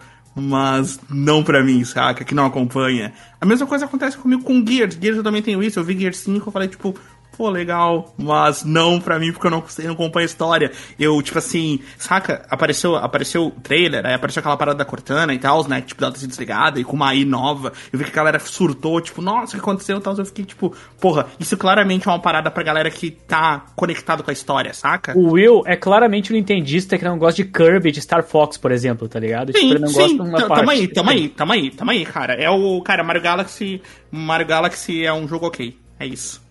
Tu lava tua boca com sabão pra falar Mario do Mario Galaxy, Galaxy, tá? Mario Galaxy é um jogo ok. Ele só é ok, cara. Tem jogos melhores. É isso. Eu acho que nesse podcast nunca foi pronunciada também a blasfêmia. Eu queria pedir desculpa às crianças que escutaram isso, tá? Assim, esse, esse linguajar ofensivo. Mas a gente respeita, a gente respeita, né, cara, a opinião de cada um, porque uh, ele não gostar de uma coisa me dá o direito de não gostar de outra, então tá tudo Exatamente, certo. exatamente. O do Gui fala assim, cara, até eu poderia concordar contigo, aí nós dois estaríamos falando bosta, é isso que o Gui tá pensando agora comigo aqui. Exatamente, exatamente. É mas Gears é chato aqui, né? mesmo, né? gente. É que nem o podcast do Dark Souls. Ah, Will, Dark Souls é ok, mas não vale o esforço. É tipo isso, Will. Tá exato, exato, né, cara? Tamo todo mundo lá, né, velho? É isso aí. Ah, meu Deus. Tá, Cada vamos um falar... o seu cheat taste, né, galerinha? Exatamente. vamos falar sobre outro jogo aí bem interessante, que eu pessoalmente achei um pouco feinho, tá? Tipo, para o que poderia ser, mas Diablo 2 Resurrected, Resurrected, meu Deus. Resurrected. Resurrected. Ratchet Clank, Resurrection Clank aí, o Diablo 2, ele vai chegar pros consoles também, além do PC, e eu tô muito hypado porque eu joguei muito Diablo 2, até hoje eu tenho a caixa em disco de DVD do Diablo 2, da expansão dele também. Então eu tô esperando aí, é, tenho ali, cara, tem ele guardadinho. E tô, eu tô esperando chegar esse aí pra jogar de novo, cara. Eu vou jogar isso aí em co-op também, então vai ser loucura toda. E agora dá pra jogar aí mais gente. Então eu fiquei é. bem feliz. Eu já sabia que o jogo ia vir, mas eu achei legal ver um gameplayzinho e saber uma coisa de data e tudo mais. É, então, né? Esse aqui eu já posso falar melhor, né? Porque eu tenho um respaldo, né? Uh, eu, já, eu já conheci os gráficos da versão remaster porque eu, eu joguei o alpha do game. Eu consegui uma chave meio, meio ali por baixo. Então eu joguei o alpha do game, que só tinha, só tinha maguinho pra jogar e pá, aquela coisa toda. E cara, o joguinho tá legal. O joguinho tá legal pra caralho. Ele, tipo assim, ele realmente ele renasce. Uh, toda a ideia do Diablo 2, que todo mundo jogou muito, né, cara? Que eu acho que foi, um, foi o Diablo que fez sucesso, né? Foi e um fenômeno gigantesco. Foi um fenômeno. Cara. Até chegar ao 4 a gente vai ficar aí, porque o 3 não existe. Ele é um delírio coletivo da galera. E o pior uh, que eu gosto do 3, velho. Eu também gosto, cara. Eu também gosto, eu também gosto. Mas tem que concordar que ele é muito diferente do 2. E, tipo Muito. tipo assim, pra galera que é. Pra galera que, tipo, jogou o 2, que a gente jogou bastante o 2, e, e tava esperando alguma coisa parecida com o 3, não recebeu, né? Mas, cara, que nem eu falei, eu acho que. E principalmente eu acho que ele tem um ponto muito importante, que é ele ser botado nos consoles, né? Ele dá mais acesso a galera que nunca jogou Diablo, cara, 2, que é muita gente gente tem que lembrar que a gente é tudo velho paia, né, mano? tipo, tem que lembrar isso, né, cara? Muita gente deixa... jogou Diablo 2, né? É, eu, eu sou advogado disso. Deixa a galera jogar jogo velho. Exato, exato. Deixa a galera experimentar o jogo velho. Deixa eles olharem e dizer que não gostaram, que a gente é tudo chato. Deixa lá, saca? É. Mas, cara, parece legal. Acho que chegar nos consoles é muito divertido. O 3 funciona muito bem nos consoles. Muito, muito legal. bem, muito bem mesmo. Muito, exatamente. Na verdade, funciona... eu devo dizer que eu sou criminoso, porque eu prefiro jogar o Diablo 3 no console que no PC. Ah, é que você nunca jogou um, você nunca jogou um endgame legal do Diablo 3 no PC? Não, não, nunca joguei, é por isso, eu joguei só os lixos. Exatamente. Mas, cara... Botar o jogar... Gui pra jogar Path of Exile. Não, não, não, mas aí tem que botar o Gui pra fazer faculdade de Química Avançada e Astrofísica, né, cara? Pra aprender o que é PF, né, velho? ah, só baixar uma build, tá nada. Uhum, só que você não entende da ruim, né? Mas é isso aí. Mas, Eu cara, quero inserir, tem... inserir, uma coisa aqui pra acabar com o bullying, tá? Hum. Vamos acabar com o bullying aí, por favor, que, que ele não é legal, assim. Não, não é legal não, cara. Tá tudo, tá, tá tudo tranquilo, tá tudo tranquilo. Tá tudo, tá, tudo bem. Agora, eu, posso, posso puxar o próximo? Eu ia falar pra tu puxar, vai. Cara, na pauta tá Bioshock, mas eu vou falar, isso parece Prey. Que é um, também um jogo da. Sim, da... eu ia dizer isso. Eu ia dizer isso. A galera. Eu vi uma galera referenciando com Bioshock, mas parece muito mais Prey. É Parece Prey. muito com Prey. Tipo, e... parece. Cara, parece uma combinação muito louca de Prey com um pouco de Dishonored e alguma sim, coisa de Bioshock. Sim, é um jogo da Arkane. Parece um jogo da Arkane, só sim, que. Como é que é o nome do jogo? Atomic Heart. Só que é Arkane, só que fosse russo. Exato. E é, é genial! Sim, é genial, eu concordo, cara. Eu, mostraram pá, o Atomic Heart, mostraram um trailer, né? Um pouquinho de. eu tenho um pouquinho de gameplay, eu não tenho gameplay, tô confuso. Me ajudem. Tem, tem gameplay sim. Aí tem ele mostra as né? armas malucas. Isso, exatamente. Então tem gameplay, aquela coisa toda, porque eu, eu achei bem legal. Visto. E, cara, foi o que eu falei. Eu, eu olhei assim, eu falei, cara, parece muito Prey com Dishonored. Parece muito uma coisa com meio Prey, meio Dishonored, assim. Eu falei, cara, cara, se for é bom, porque Prey é bom, Dishonored é bom. Exato. Parece uma parada maluca eu olhei assim e falei, caralho, cara, isso pode dar bom. E. Pode ser muito. E, cara, assim, ó. Uh, pegando o que nós falamos até agora, tirando ali Elder Ring, que, porra, fora pra caralho, tirando Elder Ring e um pouquinho de Valhalla, cara, uh, eu acho que esse é o jogo novo que tava até agora, né? Que apareceu até aí, que eu realmente fiquei interessado pra caramba pra jogar assim. Porque Starfield foi conceitual e Stalker 2 eu olhei achei legal, mas eu fiquei tipo assim, nossa, parece legal. Mas não sei. Agora não, esse foi aqui, ver- não te vendeu. Esse aí, você olhou pra ele e falou: Isso.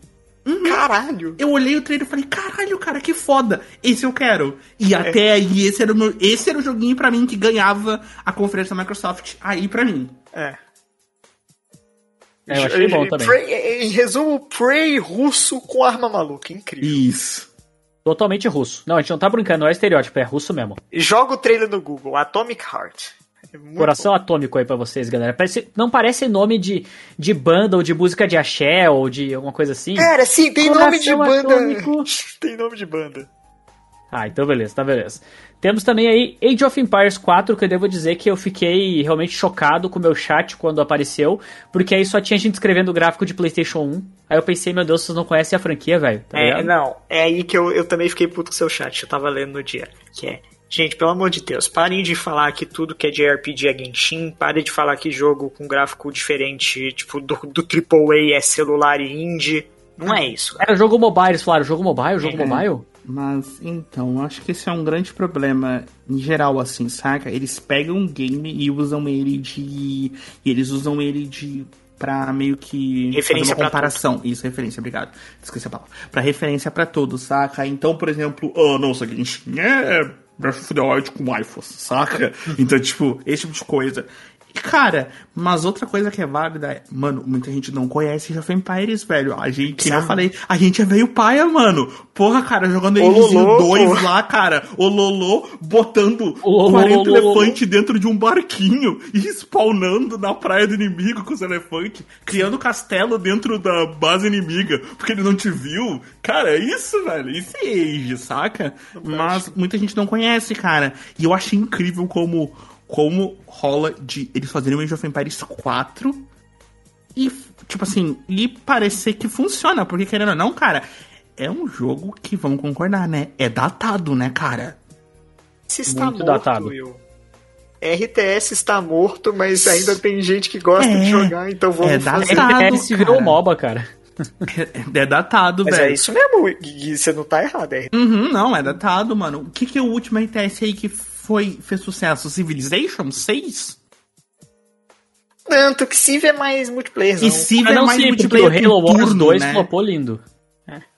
Acho que talvez o último que deu muito certo foi StarCraft 2. Não vou mentir. Então tá aí, cara, saca? Que nem eu disse. ah, meu coração saudosista grita por Age of Empires 4, mas eu acho que vai ser um flop. Eu acho que vai ser um puta flop. Isso é um flop, mas vai estar no Game Pass e eu vou jogar, se pá. Eu posso Exatamente. ser chato e dizer que eu gostaria mais de um Age of Mythology 2? Sim, mas aí a questão é que, né, cara, Age of Mythology não é nenhum terço do Age of Empires, então é por isso, né? Sim, Mas eu concordo sei. que ele é tem bastante memória, divertido.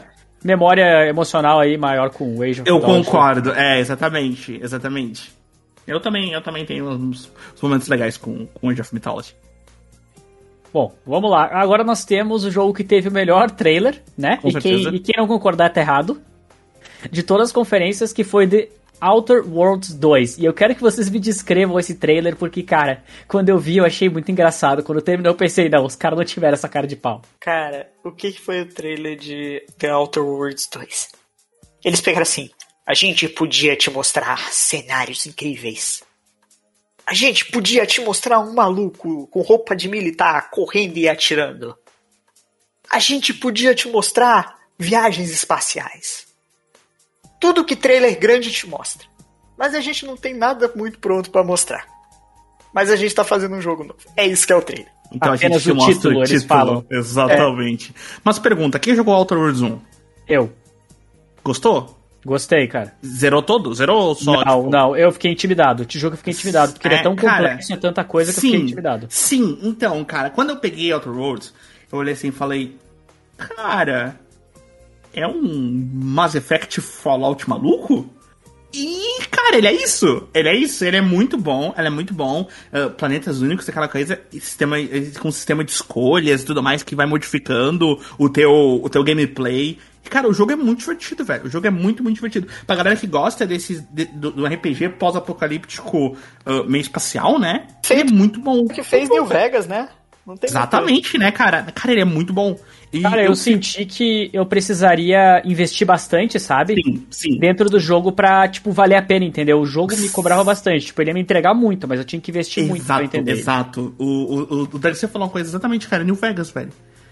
Tá lá, cara. Tá lá. É isso, cara. É isso, velho. Porra. Porra, mano.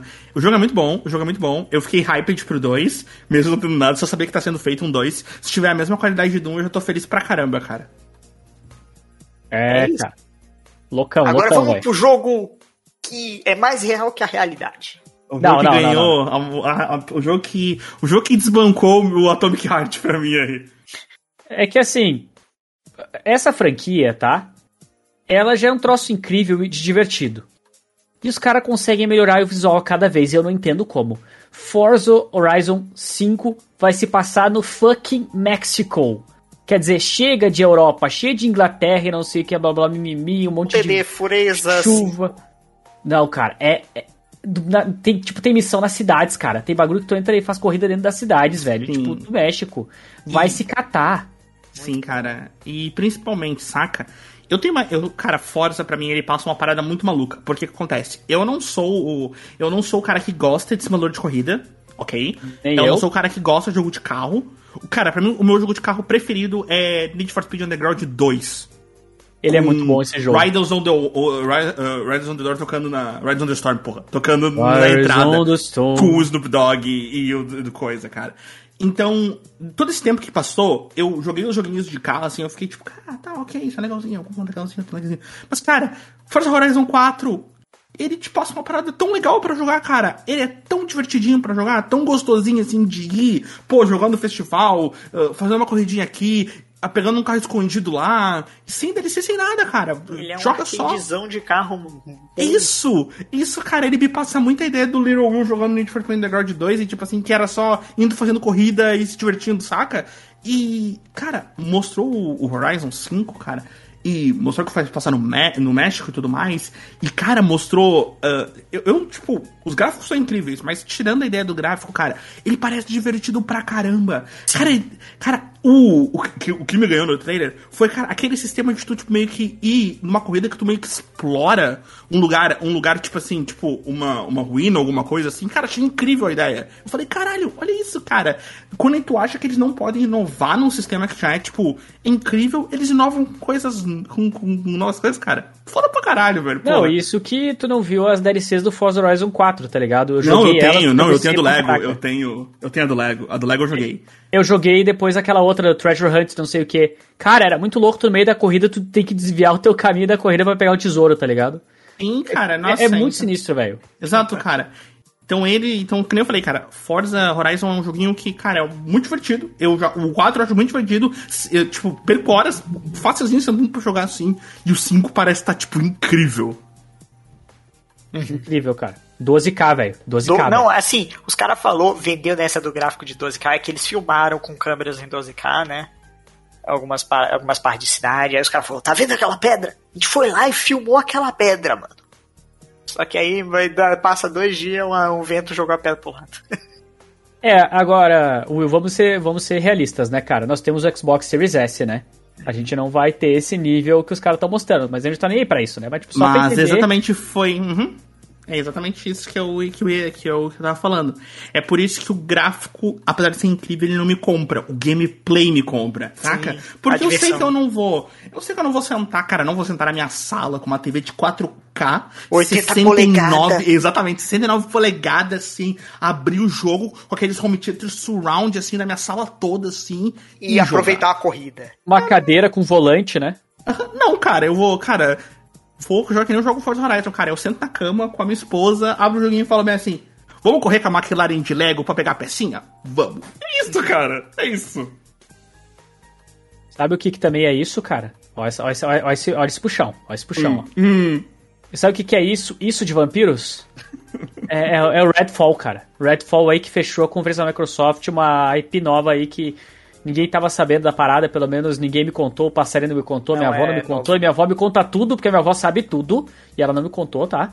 Então E- quer dizer que você sabia tudo que ia ter na Nintendo, você só escondeu, né? Exatamente, não, claro, ó- óbvio, assim, eu sabia tudo, mas eu não posso sair dando spoiler pra todo mundo, Não, vou ser porque você tá embargado, a gente sabe, tá tudo certo. Isso. É, exatamente, não posso, não posso, não posso. O Jesus falou pra mim, não spoilerás, e eu falei, ok, senhor. Ok. Deve E basicamente eles mostraram uma sequência muito grande de cinematic, né? De trailer cinematic, CG aí. E, cara, o que, que eu posso dizer? Parece interessante, mas eu não me, não me deu fé ainda no como é que vai ser o jogo. Tipo assim, é, é eu- o famoso trailer CG não te compra completo. Porque Exatamente. você não sabe como é que vai ser o jogo. Mas eu DLC vou concordar com uma coisa, da DLC. É. Guarda-chuva, né? Guarda-chuva de luz, cara. Guarda-chuva de luz, né? É Aquilo isso. ali me comprou. Se, se o gameplay Ih. disso for tão divertido quanto aquele, aquele guarda-chuva me prometeu, eu fico feliz. E, cara, eu tenho uma coisa pra falar sobre o guarda-chuva, que, que é aquela parada ali. Cara, vamos lá. Ah, parece ser tipo um. Parece ser meio com co-op, porque tem quatro pessoas, quatro personagens ali. Parece tipo. Parece ser um. Parece ser um Left 4 Dead diferenciado de vampiro. Vamos ser, vamos ser sinceros. Foi o que me pareceu ali no, na, na Eu vou, eu vou- Pode parecer outro jogo também. Podia ser uma pegada lá Sunset Overdrive. Não precisa ser um Também. Mas, cara, vamos acordar. Se tiver que escolher, ah, pelo amor de Deus, não tem nem escolha de personagem. Um tem uma arma, o outro faz outra coisa. A mina tem poder. Pô, a mina do poder, né, velho? É. Quem é que vai usar Pô, o cara mas da o, arma, o tá maluco ligado? com a sniper tava com o olho branco. Ele, ele com certeza tem um Talvez- poder aí. É, mas, cara, mas ninguém é com olhos macho quanto o guarda-chuva de luz, né? É Exato, isso. exato. Mas ele é um jogo que promete um- um- uma coisa com um trailer, mas talvez não seja essas coisas É. todas no gameplay. Exatamente, né? Então é isso. É, pois é, né? E assim a gente encerra a, a conferência gigante da Microsoft. É, E a, gente, e a gente resume ela com: se você tem qualquer coisa que rode Game Pass, Sim, é o Você é melhor feliz. investimento que tu faz. Na tua vida, sim, cara, na tua vida. E se não tem, tenta arranjar alguma coisa que rode Game Pass. É. Mas, né, não se preocupem que todas, as outras- todas as outras são menores, né? A Microsoft, ela é de longe a maior. A Nintendo é grande, mas a Microsoft é de longe, de longe a maior de todas, né? Então, vamos lá. Pois é, vamos pra Square Enix, que... O que, que eu posso falar, né? Dessa galera. Essas próximas duas aqui é, é, é só tristeza, né, cara? Só, só Ah. tristeza. Cara, Ah, Sim. é- é- foi ruim, o ritmo foi horrível. O Foi. ritmo foi Eles passaram 15 minutos no primeiro jogo. No... É, esse, eu acho que esse é o problema da Square. Vamos lá. A Square, ela começa mostrando o Marvel Guardians of the Galaxy, né? Que, pra quem não lembra, a Square fez no ano, passa no ano passado o Marvel's Avengers, né? Que flopou. Que foi um flop Flopado, horrível. flopado. Flopado pra E caralho. não só ele foi flopado, como ele parecia o jogo da Ubibug. Porque saiu tão bugado, mas tão. Cara. ah, Saiu eu feio, bugado. Cara, streamer não conseguindo terminar o jogo, tomando, tipo, soft lock no save E por causa de save. bug. Meu por Deus. causa de bug. Tomando soft lock e perdendo, cara. Tipo assim, 15 horas de gameplay, toma um soft lock e perde. E, e não tem como passar, não tem como continuar. Eu, Eu, tipo, eu acho só injusto, tipo, eu- a galera comparar eles como sendo o mesmo jogo. Não, não é uma DLC, Sim. gente, é outro jogo. Então, aí eles começam mostrando o gameplay e, cara, ah, eles não é o mesmo jogo, mas eu acho que eles começam mal mostrando o gameplay. São Sim. 15 Posso, minutos de cantar a música de novo? não. Mas ela parece, parece, cara. São 15 minutos de gameplay. São 15 minutos de gameplay. E ele tem várias nuances que eu achei legais que tem que falar, cara. Por exemplo, tipo assim, ser um jogo de escolha eu acho legal. Acho que acho bem legal essa ideia de ser um game de escolhas lá dentro. Tipo, ele tem um gameplay, mas ele tem um fator de escolhas ali. Então essa parte eu acho legal. Tem que ver se as escolhas realmente vão moldar a história. Se não é tipo assim, escolha caminho A, escolha caminho B, que no final isso é meio merda. Ah, Na maioria game- dos casos é isso. na maioria dos casos é isso. Não dá pra esperar, não dá para esperar um Fallout barra Mass Effect dessas coisas, né, obviamente. Mas o gameplay, cara, ele ele me pareceu, cara, quando começou o gameplay, eu tenho que falar, quando começou o gameplay, ele me pareceu muito aquele, aquele joguinho onde você fica trocando de personagem, saca? Tem quatro personagens fica trocando. Eu comecei achando que era aquilo. Aí depois eu vi que não, você só joga com o Star Lord, né? Você só joga com ele, pelo que eu entendi. É o Senhor das personagem mais Estrelas. sem graça do E aí os outros tu vai, tu vai fazendo combos, né? Tu joga com ele e vai combando com os outros personagens. Tem o mesmo elenco dos, dos filmes, mas com designs diferentes, afinal não dá pra pagar Outras os atores. vozes, enfim. Não dá pra pagar os atores, a gente já sabe, a gente já sabe disso, é normal. Ah, E eles cara, mesmos falaram isso na conferência, apesar que ninguém prestou atenção. É, eles pegaram roteirista de quadrinho, pegaram roteirista de histórias de Guardiões da Galáxia Uhum. e inventaram uma nova. Uhum, então, então funciona assim, ó. Pro fã, pro fã, provavelmente ele vai comprar, vai ser um bom jogo. Pra quem não é fã, pra quem só conhece os filmes, tem chance de comprar e se decepcionar bastante, cara. Saca? O jogo parece meio, tipo assim, meio bem, meio bem, tipo, sem sal, assim, pelo que pareceu mostrando. O gameplay, ele não parece muito divertido, ele parece... E, cara, ele me É pareceu muito só, tipo truncado, assim, cara. é um- não só truncado, ele me pareceu muito, tipo assim, só smash the button, saca? Tipo assim, não, só aperta o botão. Tipo assim, aperta, aperta, aperta, aperta, aperta, aperta, aperta, aperta. Combo. Aperta L2 e a- escolhe quem vai atacar. Isso, exatamente. Encheu a barrinha, então agora eu aperto o combo. Faço combo, combo, combo, combo. Beleza, acabou o combo, eu começo a eu de achei novo. que essa escolha de personagem de quem vai atacar depois deixa tudo muito lento, cara. Tipo, para ação no meio. Uhum. E aí, cara, a história. A gente não tem história. Até então aí achei- tem como aplicar isso de uma forma certa, mas ali parece aplicada errada. Exatamente, eu não sei Tipo, cara. o vulgo aí- Final Fantasy VII e o Command Menu. Funciona bem. Sim, sim. Eu acho que assim, ó, a história, eu acho que eles erraram nessa parte. Tinha que ter mostrado algo importante da história. Cara, tu quer mostrar um, quer mostrar um, um trailer de gameplay e com um pouquinho do início, porque, cara, que ele é todo o início do jogo, né? Vamos concordar? É. Então, tipo, mostra alguma parte relevante da história. Saca alguma coisa que, tipo assim, nossa, High dá vontade, dá vontade de jogar, né, cara? Mostra Porra. uma boss fight no meio do jogo. Isso, exatamente não, cara. Mostraram só uns gameplayzinhos mal menos. Mostraram os slime no meio do mapa, é isso? É, 15 minutinhos lá com os inimigos meio merda. Ah, vamos ver quem é que nós vamos vender. É, num- numa história meio merda, com os inimigos meio merda, num gameplay meio truncado, que eu acho que só o fã realmente do jogo vai pegar, os outros vão pegar, tipo assim, só porque é meio que Marvel stuff e tem chance de ser ruim. É meio que isso, né? Quis. É, eu não vou, vou comple- já falar aqui, a conferência da Square pode trocar logo deles, é as mesmas cores, Marvel Studios, troca. Foi É isso. verdade, é Foi verdade. propaganda. Sabe o que, que, que, que também foi propaganda? Mentira, isso aí, aí eu não consegui o link, foi mal. Desculpa aí, pessoal. Opa, vamos para Falhou, Final Fantasy, falhou. Final Fantasy Pixel Remaster, que vai lançar aí pra PC e mobile. O Final Fantasy do 1 ao 6, e eu quero saber por que caralhas vai lançar só pra PC e mobile. Porque eles estão com preguiça de fazer porte. É, Exatamente. Essa é resposta. e no Switch não vai vender. Venderia, mas eles não querem fazer. E É tu simples consegue assim, rodar no celular, tu roda... imbecis. É, decisões imbecis, porque se tu roda no celular, tu roda no Switch, né, caraca? Cara, pra mim parece muito assim, ó. Ah, vocês estão pedindo, eu vou entregar um remaster, eu vou entregar um pixel remaster aqui, contando que eu vi umas fotinhos e pareceu meio feio. Mas Porque eu tudo acho bem. que as fotinhos que tava naquele trailer, Will, não era o do Pixel Remaster, eram os que ele tinha pra celular já. Não é o mesmo jogo. Eles só não botaram footage. Então, então meu pau de asa, né, mano? Porra, vai fazer conferência merda em outro lugar, né? É, exatamente. Que pariu, né, cara? Tanto que Tipo, eu, eu, que eu vou deixar isso pro final, mas a Square Sim, fez um bagulho depois que acabou a conferência que eu vou rir muito depois. Sim, cara, a gente vai chegar lá. Mas, cara, ah, história assim, ó, vamos lá.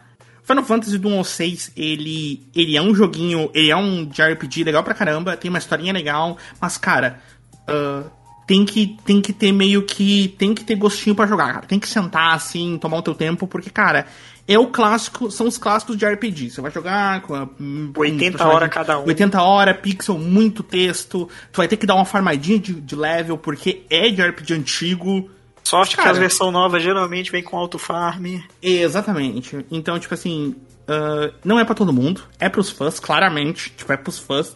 E que nem falou, entregar no PC e mobile é meio merda. Devia ter entregado em outras plataformas também. Mas, né? Mas, né? Aí a gente teve coisa que já tá anunciada, que é a coleção de remaster de Life Strange que não mudou nada, tacaram De um filtro. remaster não teve nada, né? É, tacaram um filtro. E inclusive estraga a identidade do jogo, que já é tipo um bagulho pra ser pintura a óleo, enfim. Cara, Ficou mais opaco. É, Então. então. Tira Então. o estilo. Life is Strange, né? Vamos lá. Aí já tem aquela parada, né? Pra quem não lembra, já foi mostrado a, a Collection quando, quando no True Colors, quando eles apresentaram o True Colors, que eu acho que foi ano passado, se não estiver enganado. Sim. Eles já falaram que ia ter uma, que ia ter uma Collection e tal, tudo mais. E eu lembro Pô, que toda dizer uma. uma coisa aqui desnecessária. Ah, A menezinha do True Colors é mó bonitinha, né? sim, achei. Desculpa. ok. E, tipo. E o jogo tá caro. O jogo, quando saiu, quando mostrou o True Colors, ele já era caro, velho. Mostrou o True Colors, era caro, o E Collection eu posso é cara. dizer uma coisa. E continua Eu acho caro, engraçado velho. pra galera que não conhece a Dotnod, né? Que é quem Uhum. faz Life is Strange. É galera chamando isso de Life is Strange 3. Não é. Tipo, é um spin-off. Cobrando 300 conto. Então, então, mas é que não tem meio que Life is Strange 2, Life is Strange 3, né? Porque a Existe. ideia deles. Existe. Tá, mas é que a ideia deles é que tudo se passa no mesmo lugar, né? É o mesmo mundo, é tipo, é, o mesmo, canônico universo. universo. Exatamente, o mesmo universo e tem várias histórias separadas. Tinha a história do, do menininho com o irmão dele, né? Tipo, agora tem, a, agora tem a história da menina que, tipo, vê, que vê, tipo, as emoções com as cores e tal. É, como eu vi num tweet na timeline, é, agora empatia é um superpoder em 2021, é isso? Isso, Com exatamente. certeza é. E, cara, principalmente. Life is Strange começou como um joguinho, tipo, nossa, que jogo legal. E agora ele é um jogo, tipo assim, nossa, que legal, mas é caro pra caralho.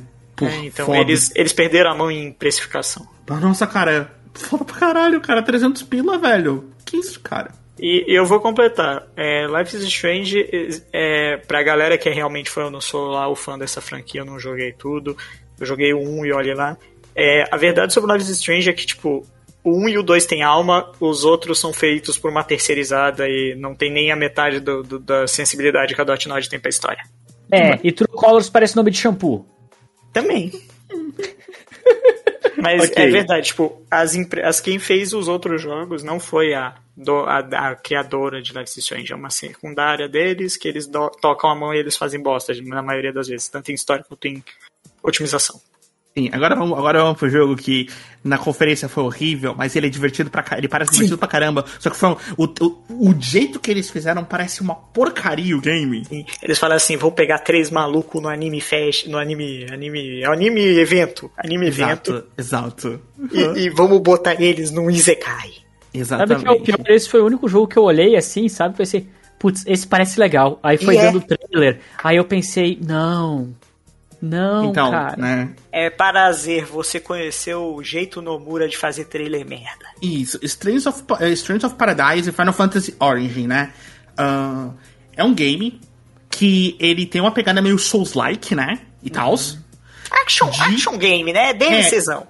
Aham, de ah, com o universo de Final Fantasy. Lembrando que o universo de Final Fantasy, cada jogo tem um universo separado. Então dizer que é o universo de Final Fantasy é só dizer que tem o design de Final Fantasy e que vai ter, tipo, itemzinho e, tipo, poderzinho de Final Fantasy. É literalmente Gente, vai só ter isso. Faraga, Blizaga. Isso, vai ter Phoenix Down, Ether, High Vai ter essas coisas aí do universo. Isso, porque fora isso não significa absolutamente nada. Porque cada jogo de Final Fantasy passa no universo próprio, numa história própria, com uma parada própria, eles nunca se conectam a menos que ele seja uma continuação do mesmo, né? Ou aos- ao menos que seja um hub de jogo que não é pra fazer sentido, meu. Isso, beleza? Dizendo isso, cara, o, o trailer começou bem, o gameplay parecia uma merda, os personagens eles parecem mega genéricos de Final Fantasy, e aí, cara, eu olhei o jogo e falei, cara, tinha tudo pra ser bom, mas parece um cu. E aí depois, porque lançaram um porque depois, na pós-conferência, tem um trailer de gameplay longo. E o jogo parece divertido pra caramba. Porra. Putz, eu preciso assistir isso aí, cara. Não sabia não. Eu Sim. vi o boss e Chaos, Chaos. É, exato, tipo, caramba, cara, por que vocês não mostraram isso? Por que vocês não mostraram aquela merda? Tipo, nossa, Ah, velho. o bagulho de, de skill, árvore de habilidade, é interessante. Sim, cara, sim. Uh, dizendo, tipo assim, ele, ele tem uma pegada action, saca? Tipo, me- que nem eu falei, meio, me- meio Souls-like, mais ou menos Souls-like, mas... É mais Nioh, mais Nioh. É, um- É, é, Nioh, so- Nioh é o soft Souls-like pra mim. Uh, então, tipo, ele Nioh tem uma pegada- 2, Pode ser, que é pode bem ser. Quer dizer que eu vou conseguir jogar? Vai, Vai, vai, vai, tranquilo. Ele, ele passa a mão na cabeça do cara muito fácil. Pô, nossa. Ah, então tá beleza, Você é tem assim como castar gosto. magia com roda de arma. É, ele passa a mão e fala bem assim, tá tudo bem, tá tudo bem, vai ficar tudo bem, ele não vai te matar de novo. Opa, então me interessei. Mas, tipo, ele é um, ele é um action, parece bem, parece bem mesmo. se, se você você falou- quiser botar no difícil, ele vai ser. Sim, eh, agora que você falou, realmente parece bem Nioh. Uh, ele é um action uh, usando, tipo assim, a- o design de personagens de Final Fantasy. Então, tu bate o olho, tu vê que são os designs de personagens de Final Fantasy, todos eles. Eles têm cinto, Will. É só ver se tem cinto. Isso, exatamente. É só ver se tem cinto e se, e se os cabelos. Se os cabelos são de corzinha, são loiro, com o cabelo meio espetadinho, você tá lá, tá lá. Ah, é. E não esqueça do zíper. O Nomura adora zíper. Sim, cara. Isso e poses badass. Ninguém me legal compreende. porque a menina de True Colors aparece ali também, né? Porque ela chega e fala, sinto muito. Nossa, ok. O jogo parece divertido. ah, que nem eu falei, uh, conserto todo mundo a ver o trailer de gameplay estendido, que tem, que tem skill tree, que tem os boss, que tem a boss battle, que parece que o jogo parece bastante divertido. Ele mas tem um no- sistema de job, né? Tipo, Uhum. o bagulho de você escolher teu job e trocando tuas skills. Sim, sim, que é Ao bem Final Fantasy. que você não escolhe seu job. Crianças, estudem. Mas o trailer da Square Enix foi horrível, cara. É, sério. A Square fez o, o erro de mostrar as coisas da maneira errada. Até a Nintendo mostrou Guardiões da Galáxia de um jeito mais interessante. Então, 50 segundos. tra- traduzindo a, a conferência Square de 30 minutos, 30 e poucos, ela foi horrível. É. Ela foi horrível, de verdade. Ela foi muito Até ruim. o que é bom eles mostraram da pior Hum, forma. até o que é bom que Foi eles um mostraram que é lixo, ruim. cara. Foi um lixo, E- velho. E eu. Pode ir. E usar o Marvel Guardians of the Galaxy como, tipo, o carro-chefe. É isso, cara. Só. É. porra, Eu teria usado esse último aí do Final Fantasy mesmo, cara. Sim, sim. Sim, cara, eu concordo plenamente. Mas, né, tá lá. Eu, eu espero, eu só vou dar um pitaco aqui, que eu vi, ba- eu vi bastante coisa do Origins depois, né? Inclusive, é, que ele saiu com um dado corrompido e os caras demoraram dois dias pra consertar, pra lançar a demo direito. Sim, cara, a demo, né? É, da galera jogando. Sim. Mas, cara, ele parece um jogo divertido de se jogar. O problema pra mim nele, e isso pode ser corrigido, é. Ajeita a saturação de cor, por favor. Tá muito escuro. Tá muito escuro. Ok, ok, acho válido. Tá bom? Tá muito escuro. Dá pra deixar. Não precisa deixar infantilizado mais cor, o caralho. É só dar uma melhorada na saturação. Só isso. Bem, vamos E pra essa cá, foi a Square, né? Essa foi a Square. Isso, Vamos vamos pra pra cá. E a, ah, pode não, subir eu no quero carrinho. só falar. Vai, a fala. Square, depois que a conferência acabou, foi tão rechaça- rechaçada que eles trancaram quatro contas do Twitter. É isso, cara. GG. GG. Vamos pra, Pra vamos pra cá, que dá pra subir no carrinho e falar bem assim, tipo, ah, meh, meh, meh, meh, legal, meh, meh, vambora. Isso, vamos lá. Mas eu quero só destacar antes Aham. que o sorriso Uhum. apresenta e o carisma da apresentadora da conferência da Capcom Sim. tornou Ok. tudo menos pior. Sim, concordo. Concordo. Aquela mulher merece um aumento. Deem um aumento para aquela Deu. mulher. É verdade. Né? Inclu- inclusive, assim, a Capcom, vamos ser sinceros, eles não mostraram nada novo. Literalmente nada novo. Literalmente nada. Não, menti- mentira. Que eles Não. começaram mostrando a data de Resident Evil Verse, que é o multiplayer que eu não tô nem aí, não me importei e jamais me importarei. É porque já tinha o Reverse. Mas tava- aí. Não, não, não, calma, calma. Mas aí eles falaram num PDF safado, num, num PNG safado. Então, não temos nada pronto de Resident Evil Village porque ele recém lançou. Mas a gente, a gente vai fazer uma DLC, beleza? Aí tem um ok assim. É, isso. ok. Então, é isso, vamos lá. Eles mostraram o Resident Evil Verse, que é um multiplayer que já tinha, whatever. Aí eles, most... Aí eles falaram bem assim: a gente vai fazer DLC de Resident Evil Village, porque vocês gostaram. Mulher do Peitão, o, Ca... o Magneto, Anjo. É isso, galera. Vamos lá, vai ter um novo. É, mais joguinho. E, e Aí- é só que eles falaram tudo isso numa tela do logo do jogo. Sim, sim. Aí eles mostraram, aí eles mostraram Monster Hunter, Ri- ah, eles mostraram Monster Hunter Rise. E o suporte é incrível que eles estão dando, né? Sim, incrível. ok. Ok, faz sentido. Vai sair porque- pra PC, inclusive? Sim, ok, faz sentido exatamente por isso, porque vai sair pra PC e, o, e eles estão apostando nele. E eles mostraram Monster Hunter Stories 2, que eu acho que é pra mim o melhor joguinho da Capcom. Ah, cara, eu achei muito da hora. Foi o jogo que eu que tive vontade de jogar também, mesmo não tendo jogado um, tá ligado? Me pareceu muito legal. É, Hum. eu, eu sou chato, mas eu acho que eles mostraram ele da forma errada. Por quê? Ou não? Por quê? Eu digo assim, eu acho que eles enrolaram muito mostrando esse jogo. Eles podiam ter sido mais dinâmico. Ah, mas eles mostraram, eles mostraram tipo um trailer, não foi um trailer da historinha do jogo? Por exemplo, vamos lá, vamos lá. Pega eu, porque eu é um exemplo, é um exemplo muito bom disso. Eu não, eu não conhecia a Monster Hunter Stories, nunca tinha ouvido falar, nunca tinha ouvido falar, ok? Eu não conhecia que ia ser um 2, eu não tinha visto o trailer, não sabia nem do que se tratava o jogo. Justo. Eu vi o trailer, aí eu olhei assim e falei, tipo, cara, que divertido. Nossa, olha ali, ó. Olha ali, tem os monstrão e tu pode ser amiguinho dos monstrão. É um Pokémon Monster Hunter. Que foda. É, isso, isso. é um E aí eu jeito. fiquei tipo, nossa, quero jogar. Então, tipo, pra mim, que não. Porque, exemplo, vocês falaram, ah, não teve nada de novo. Pra mim, fora o Resident Evil, tudo é novo, porque eu não conhecia nada, tá? Justo, Eu- ok. o Monster Hunter Rise e as expansões eu saberia que ia chegar, porque, né? Porque agora não tem o World, eles vão focar no Rise. Mas, por exemplo, o The Great Ace Attorney Chronicles lá, eu, vocês, eu acabei de descobrir que não é novo porque vocês falaram, porque eu não sabia. E tu segura que eu quero falar desse aí, Sim, porque calma, lá. eu tenho que fazer um cosplayzão, velho. Ah, ok, ok, ok. Aí, cara, eu vi o Monster Hunter Stories 2, olhei e falei, cara, que divertido. Porra, Pokémon de Monster Hunter. É. Pokémon de, de, de, de Monster Hunter, resumiu E perfeitamente. principalmente, e principalmente, tem história. Porque vamos concordar, o que Monster Hunter não tem é história. É verdade. Então, é, não cara, chega Monster nem Hunter ter é focado papel, no né? multiplayer. Sim, cara, tem história, é divertidinho, saca? Eu acho que ele mexe com a franquia de Monster Hunter de uma maneira legal, porque, ah, tô hardcore que gosta de entender mecânicas de jogar Monster Hunter e sim, se fuder, tá lá Monster Hunter Rise. Tu é o geek World, que não, que tu é o geek que não gosta de, tu é o geek que não gosta de nada disso, que reclama que não tem tutorial, que não sabe como as armas funcionam, que não sabe como nada funciona, que apanha pra Verdade. monstrão, que É apanha verdade. pra bichão. É verdade. Então tu joga o Pokémon de Monster Hunter porque você vai se divertir também. É, eu De vou abrir uma bichinho coach, também. Eu vou abrir uma coach aqui, né? Que foi falada durante a Treehouse de 3 horas da Nintendo. Sim, eu vi essa merda. Eu deixei no segundo monitor e fiquei ouvindo. Santa paciência. É, eu só quis ficar ouvindo aí porque eles mostraram o WarioWare, foi divertido. Vai, Opa. vai, fala do, fala do joguinho aí, vai, vai. E, tipo assim, Monster Hunter Stories 2 é o jogo que é. Porque definido como um fã de Monster Hunter falou na Treehouse é. Ele é o jogo que eu posso introduzir pra pessoas. Tipo, ele falou da filha dele, né? Que não conseguiria jogar um Monster Hunter completo. E introduzir uma parada que ele curte pra um público bem mais casual. Sim, sim. Eu Que pode ser que o isso. cara jogando esse no futuro se interesse em aprender as coisas do Monster Hunter grande, tá ligado? Exato. Exatamente. Bom, vamos lá, ó. The Great Ace Attorney Chronicles, né? E é um jogo que, na verdade, não é só um jogo. É uma coletâneazinha, né? Que eles vão estar lançando. Remasterzinho básico aí pra galera. Só ele que- é uma localização de um jogo que nunca veio pro ocidente. É, é Exato, isso. exato. Um jogo que só tinha no Japão. Ah, só que eu quero destacar como foi mal apresentado esse jogo. Foi. como foi mal apresentado esse jogo. Primeiro que foi, de novo, longo demais.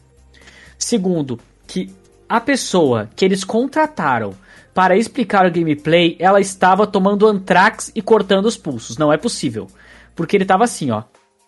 Então, vocês percebem aí que se vocês apertarem o botão de ação, vocês encontram uma pista no bolso dele.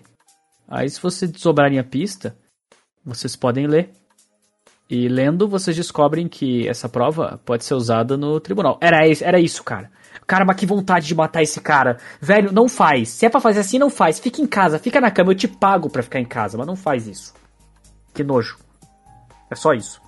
Narrador sem alma teve muito na C3. É, então, Ah, que nem eu- nojo, cara. que nem eu falei. Pra mim tudo era novo. E eu olhei o jogo e, tipo assim. Eu nem sabia que era um remaster de um joguinho, eu achei que fosse tipo um joguinho novo, que nem eu disse, tudo pra mim era novo. Aí eu olhei e falei, tipo, cara, que legal, gostei pra caramba do jogo. Porque quando mostrou o jogo, né? Gostei pra caramba do jogo. Aí quando ele começou a narrar, a falar sobre as mecânicas do jogo, aí eu olhei e falei, tipo assim, tá. Não, velho, eu já entendi, você não precisa. Não, mas agora você abre a pista e então. Você vai encontrar uma pista nova para fazer as coisas. Porra, né, cara? Aí não, né? Aí Ô, não, cara, né, velho? Aí não, um né? pouco da, da mina que tava apresentando e injeta nesse cara, pelo amor de Deus, Sim, velho. please, cara. Please. Não, e pior que foi muito legal o estilo que tu tem que convencer cinco do júri, tá ligado? pra ver se é então, culpado, etc e Sim, e, pri- e principalmente, eu acho que é uma parada bem interessante de falar, né?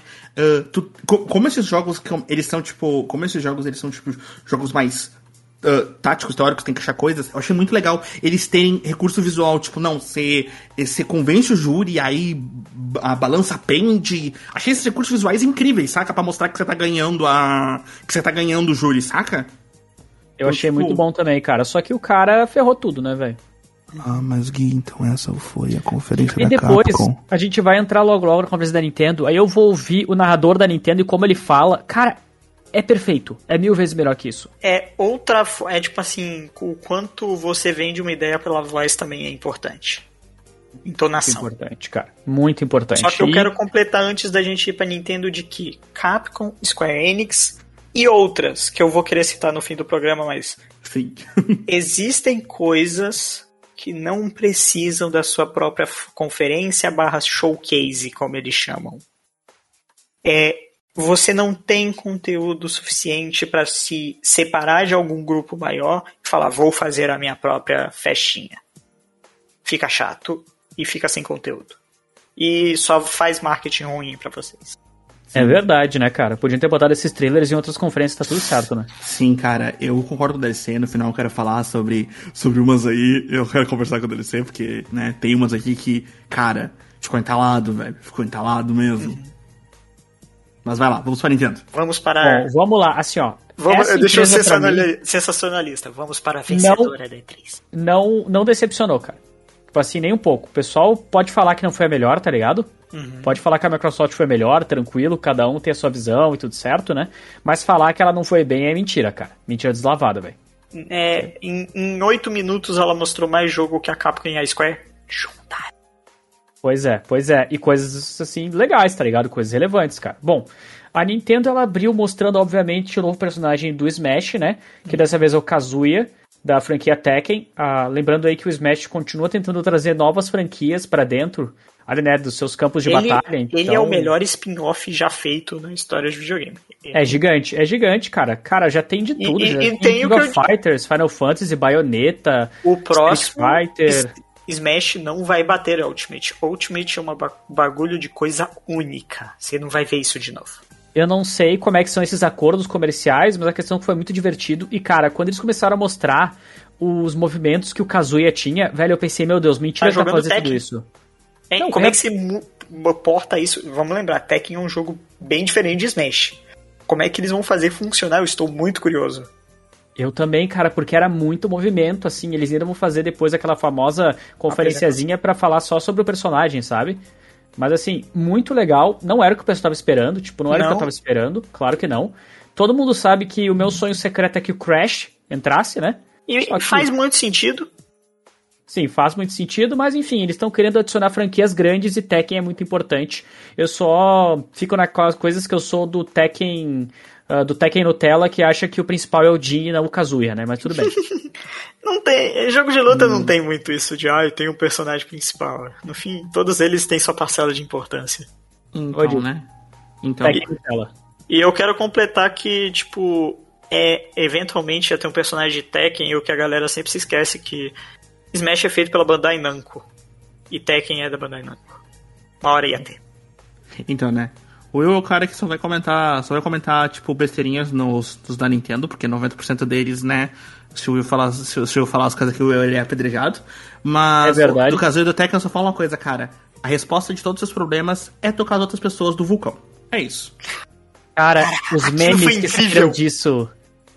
Cara, muito Porque- bom, velho. Porque, cara, assim, ó, ah, eu posso não ser fã do Smash, mas do Tekken eu gosto. Então, tipo, cara, a história toda da, da, da, da família do Kazuya e tal, com o Heihachi, com o Jin, é tudo tocar gente vulcão, velho.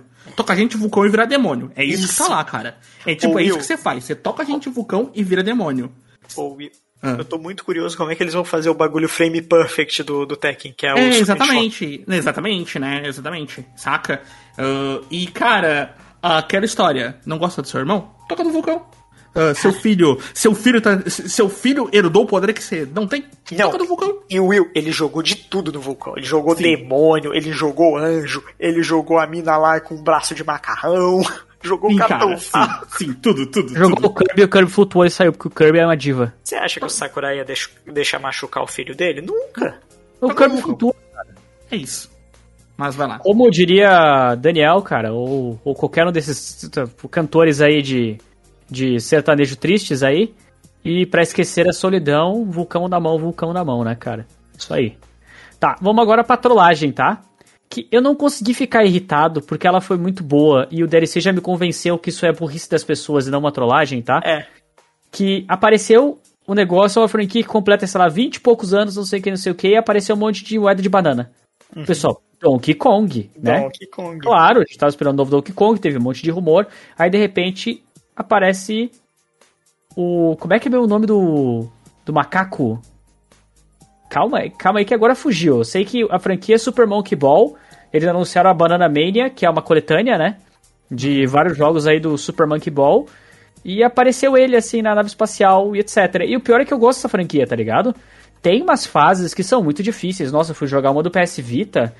Eu não sei se não é o Banana Blitz, alguma É, coisa assim. ai ai é o nome do macaquinho. Ai ai, exatamente. Eu fui jogar que, meu Deus, eu não consegui terminar o modo mais difícil, tá ligado? Mas é uma franquia que eu acho bem divertida, sim. Eu acho que vai ser um jogo bem bacana de se jogar. Ah, acho que ainda assim foi maldade da Nintendo, foi maldade que o pessoal esperando Donkey Kong bota os símbolos, tinha que botar o logo bem grande dele, antes, assim, alguma coisa assim. Galera Eles iam ser mais específicos se fosse Donkey Kong. Ou melhor, é, tem um trope da Nintendo nessa Direct que é quando era coisa deles, não tinha preview. Ah. E pouca Verdade. gente notou isso, eles cortavam direto pro Taylor. Aí, aí a gente separou aqui, não necessariamente nessa ordem, tá? Mas a Nintendo soltou um combo. E pra mim foi um combo monstruoso. Sério, Porra, tipo, eu, eu que sou fã. Mario Party Superstars, tá? Que vai ser um novo Mario Party. Não vai ser uma expansão do Super Mario Party do Nintendo Switch, vai ser um Como novo muita jogo. gente achou que ia ser, não é uma expansão. E dá pra ver pelas animações, pelos gráficos que tá diferente, né? Apesar de não ser grande coisa, ele está É, diferente é sim. diferentinho, não é? Ele vai ser baseado em cinco tabuleiros do Nintendo 64, né? Então, isso é bem legal também. E pra nós Acho brasileiros, Um de cada jogo, se eu não me vai engano. ser o primeiro jogo da Nintendo Switch da Nintendo que vai estar localizado totalmente em português Brasil. Primeiro jogo Eu PTBR, bato cara. palma, mas eu bato meia palma. Que Não, é aquela, é aquela coisa assim, ó. É o famoso, não fez mais que obrigação, né? Exato. Mas que bom que fez alguma coisa. É, exatamente. Então é isso, a gente comemora porque a gente não tem nada. Essa A é a gente verdade. comemora tá porque é o primeiro, mas continue trabalhando. Isso, e Que seja a norma e não a, a exceção. Uh, pro pessoal saber, nos últimos dias aí, antes desse podcast, rolou uma campanha bem grande chamada hashtag Nintendo Brasil, tá? Que foi organizada por diversos canais aí do YouTube, eu participei também. E nós fizemos um pedido pra Nintendo de continuar localizando os jogos. E portais do, ao redor do mundo e canais do YouTube também divulgaram isso aí. Então nós É, temos aí uma boa frente pra mostrar pra Nintendo como a gente ficou satisfeito por a legenda que eles colocaram. E como a gente quer, né? Mais coisas, já que eles estão aqui dentro, eles que trabalhem também, né? Bando de vagabundo sem vergonha. É, é, que seja regional, porque eu sei que na gringa é difícil vocês fazerem isso, mas passou três, quatro anos de Breath of the Wild. Deixa o jogo mais barato, por favor. Pois é, Favorzinho. pois é. E assim, no caso do Mario Party Superstars também tem uma coisa bem bacana que é eles vão pegar os top 100 jo- minigames, estilo que eles fizeram com o Nintendo 3DS, né, que saiu o Mario Party Top 100, que vai trazer muita coisa bacana da franquia aí pra esse jogo. Então eu tô Eles bem ansioso reesquentaram o Top 100 do 3DS e fizeram É. mais bonitinho. e espero é que ele perfeito. tenha um servidor comparável ao Mario Kart, né, cara? Porque eu tô tentando Ou jogar Monster com os Hunter amigos. Rise, que também tem um servidor bom. É, porque Super Mario Party foi tentar jogar com os amigos meus, tipo, amigo do Japão, e meu Deus, cara. É só É. o lag. É só a tristeza e o lag. Tá. Temos também outra coisa que essa. Foi eu o acho que ninguém esperava mesmo. Eu acho que ninguém esperava mesmo. Metroid Dread, cara. O projeto de uns 19 anos mais ou menos, né? Uhum. Que estava prometido há muito tempo. E eles simplesmente mostraram o Metroid 2D, que esse Metroid Dread é o Metroid 5, que a própria Nintendo botou Muita trailer, gente né? ficou confusa com isso. Porque como assim Metroid 5 não tava fazendo 4? Não é a mesma É que é o Prime e o normal são coisas diferentes, né? O Prime é primeira pessoa. É uma, é, uma é uma trilogia, entre aspas, né? Uma antologia diferente. É uma história diferente, contínua e contida ali. E, cara, que jogo maneiro, velho. Que jogo maneiro. Eu gostei muito, eu gostei dos gráficos, eu gostei do estilo. Eu assisti um pouco na Treehouse depois também. Fiquei bem interessado, assim, cara, isso é muito grande. Isso é muito grande mesmo. Tipo, o pessoal su- subestimou muito esse anúncio, cara. Ah, e a Nintendo foi mais ou menos, mano, os malucos mostraram o Metroid que não tinha esperança de 19 anos, velho. Cara, esse jogo tinha título 19 anos atrás, em 2005. Por Pois favor. é. Cara, sim, esse Will gostou, esse Will gostou. Esse, esse Will ficou legal, esse eu achou. Esse Will eu achei legal. Ele você E- tipo, esse E legalzinho, cara. fica aqui minha, minha coisa. A cronologia de Metroid é meio confusa, mas é o primeiro de Game Boyzão, é o Super Metroid, aí depois eu não lembro qual é. É, o- não, pera, Aí- não. É o Samus Returns, que também era de Game Boy, mas tem pra 3DS. Aí Aham. depois é o Metroid. O Super Metroid é o 3? E aí depois o Metroid Fusion? Isso, aí depois é o Fusion. E o Fusion Tá é bom. maravilhoso, cara. Joga em Metroid Fusion. Eu joguei, eu joguei já, achei bem bom. Eu joguei no meu 3DS, Eu joguei inclusive, porque eu Eu sou joguei também. Ambassador. Eu também tenho ele no 3DS. É o bagulhinho de quem comprou o 3DS quando era caro e não tinha nada. É verdade, é. Isso aí é o verdadeiro fã, né? Aí tivemos um outro jogo que também fiquei muito feliz, cara. Eu não achei que ia anunciar, que é o WarioWare Get It Together, velho. Mais um jogo do WarioWare aí pro Nintendo Switch. Lembrando aí que a última vez que nós tivemos um jogo em console de mesa foi no Nintendo Wii, foi o Game Wario, que não era nem de longe o WarioWare que a gente tá acostumado, né? eram jogos maiores, assim, com estilos bem diferentes, e agora não, é o minigame loucura de novo, cara. E eu fiquei muito feliz mesmo. Voltou sério. pra Smooth Movie, Guilherme. Voltou, voltou, cara. Nossa, sério, eu fiquei muito satisfeito, cara. Muito satisfeito com esse anúncio e com certeza vou jogar pra caraca, fazer vídeo pra caramba e, e rir pra caramba também, velho. Esse Muito aí bom. vai ser bom pra jogar com os amigos também. Nossa. Vai, vai ser bom, vai ser bom. Será que vai ter online? Acho que não, mas vamos Acho pensar. não. Não faz nem sentido. Ele é o, o que o título fala: jogue junto com alguém. Junto, tipo, perto. Então, assim, show de bola. Aí temos também um anúncio de um jogo que vai ser portado para diversas plataformas, tá? Não só para Switch, tá? Ele vai para Obrigatório do Wii. U. Ele vai sair do Wii U, a memorabilia, né? Do Wii U. Que é um jogo desgraçado, sinistro. Não joguem com crianças, pelo amor de Deus, porque é pesado. É o Fatal Frame Maiden of Blackwater. Por que, que eu falo isso, tá? Porque esse jogo, quando ele lançou, lá por 2014, talvez, 2015, eu tentei fazer uma série dele. Só que eu burro achei que era um jogo de fantasma de jumpscare, né? Aí eu fiz o primeiro vídeo. Aí o segundo começou a vir uns negócios de pessoas se afogando no lago e se matando e o inferno. Ah, não, velho. Eu não vou mostrar isso pro meu público. Eu deletei, cara. Não fiz mais. É que.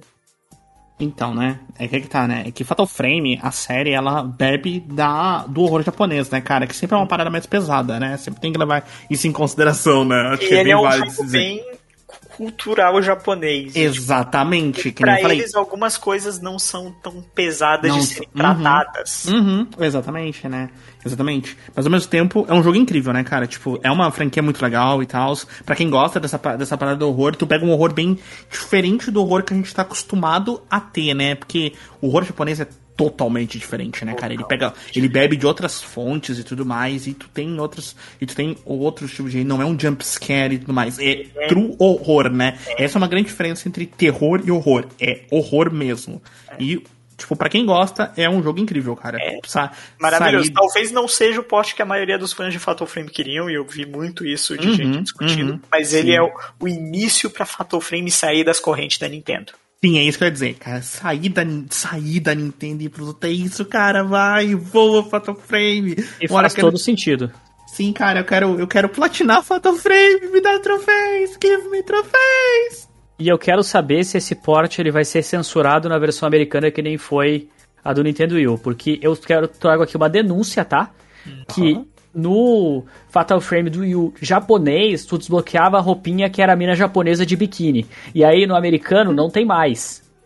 Eu quero só deixar isso ligado aí, essa minha indignação com essa censura nojenta que essa população absurda e hipócrita Vou te dizer que no jogo. como vai ter pra PC, Gui, você relaxa, alguém vai desbloquear isso com uma linha de código. Não, no PC vai ter alguém botando as minas peladas, isso aí eu tô ligado. tô falando aqui.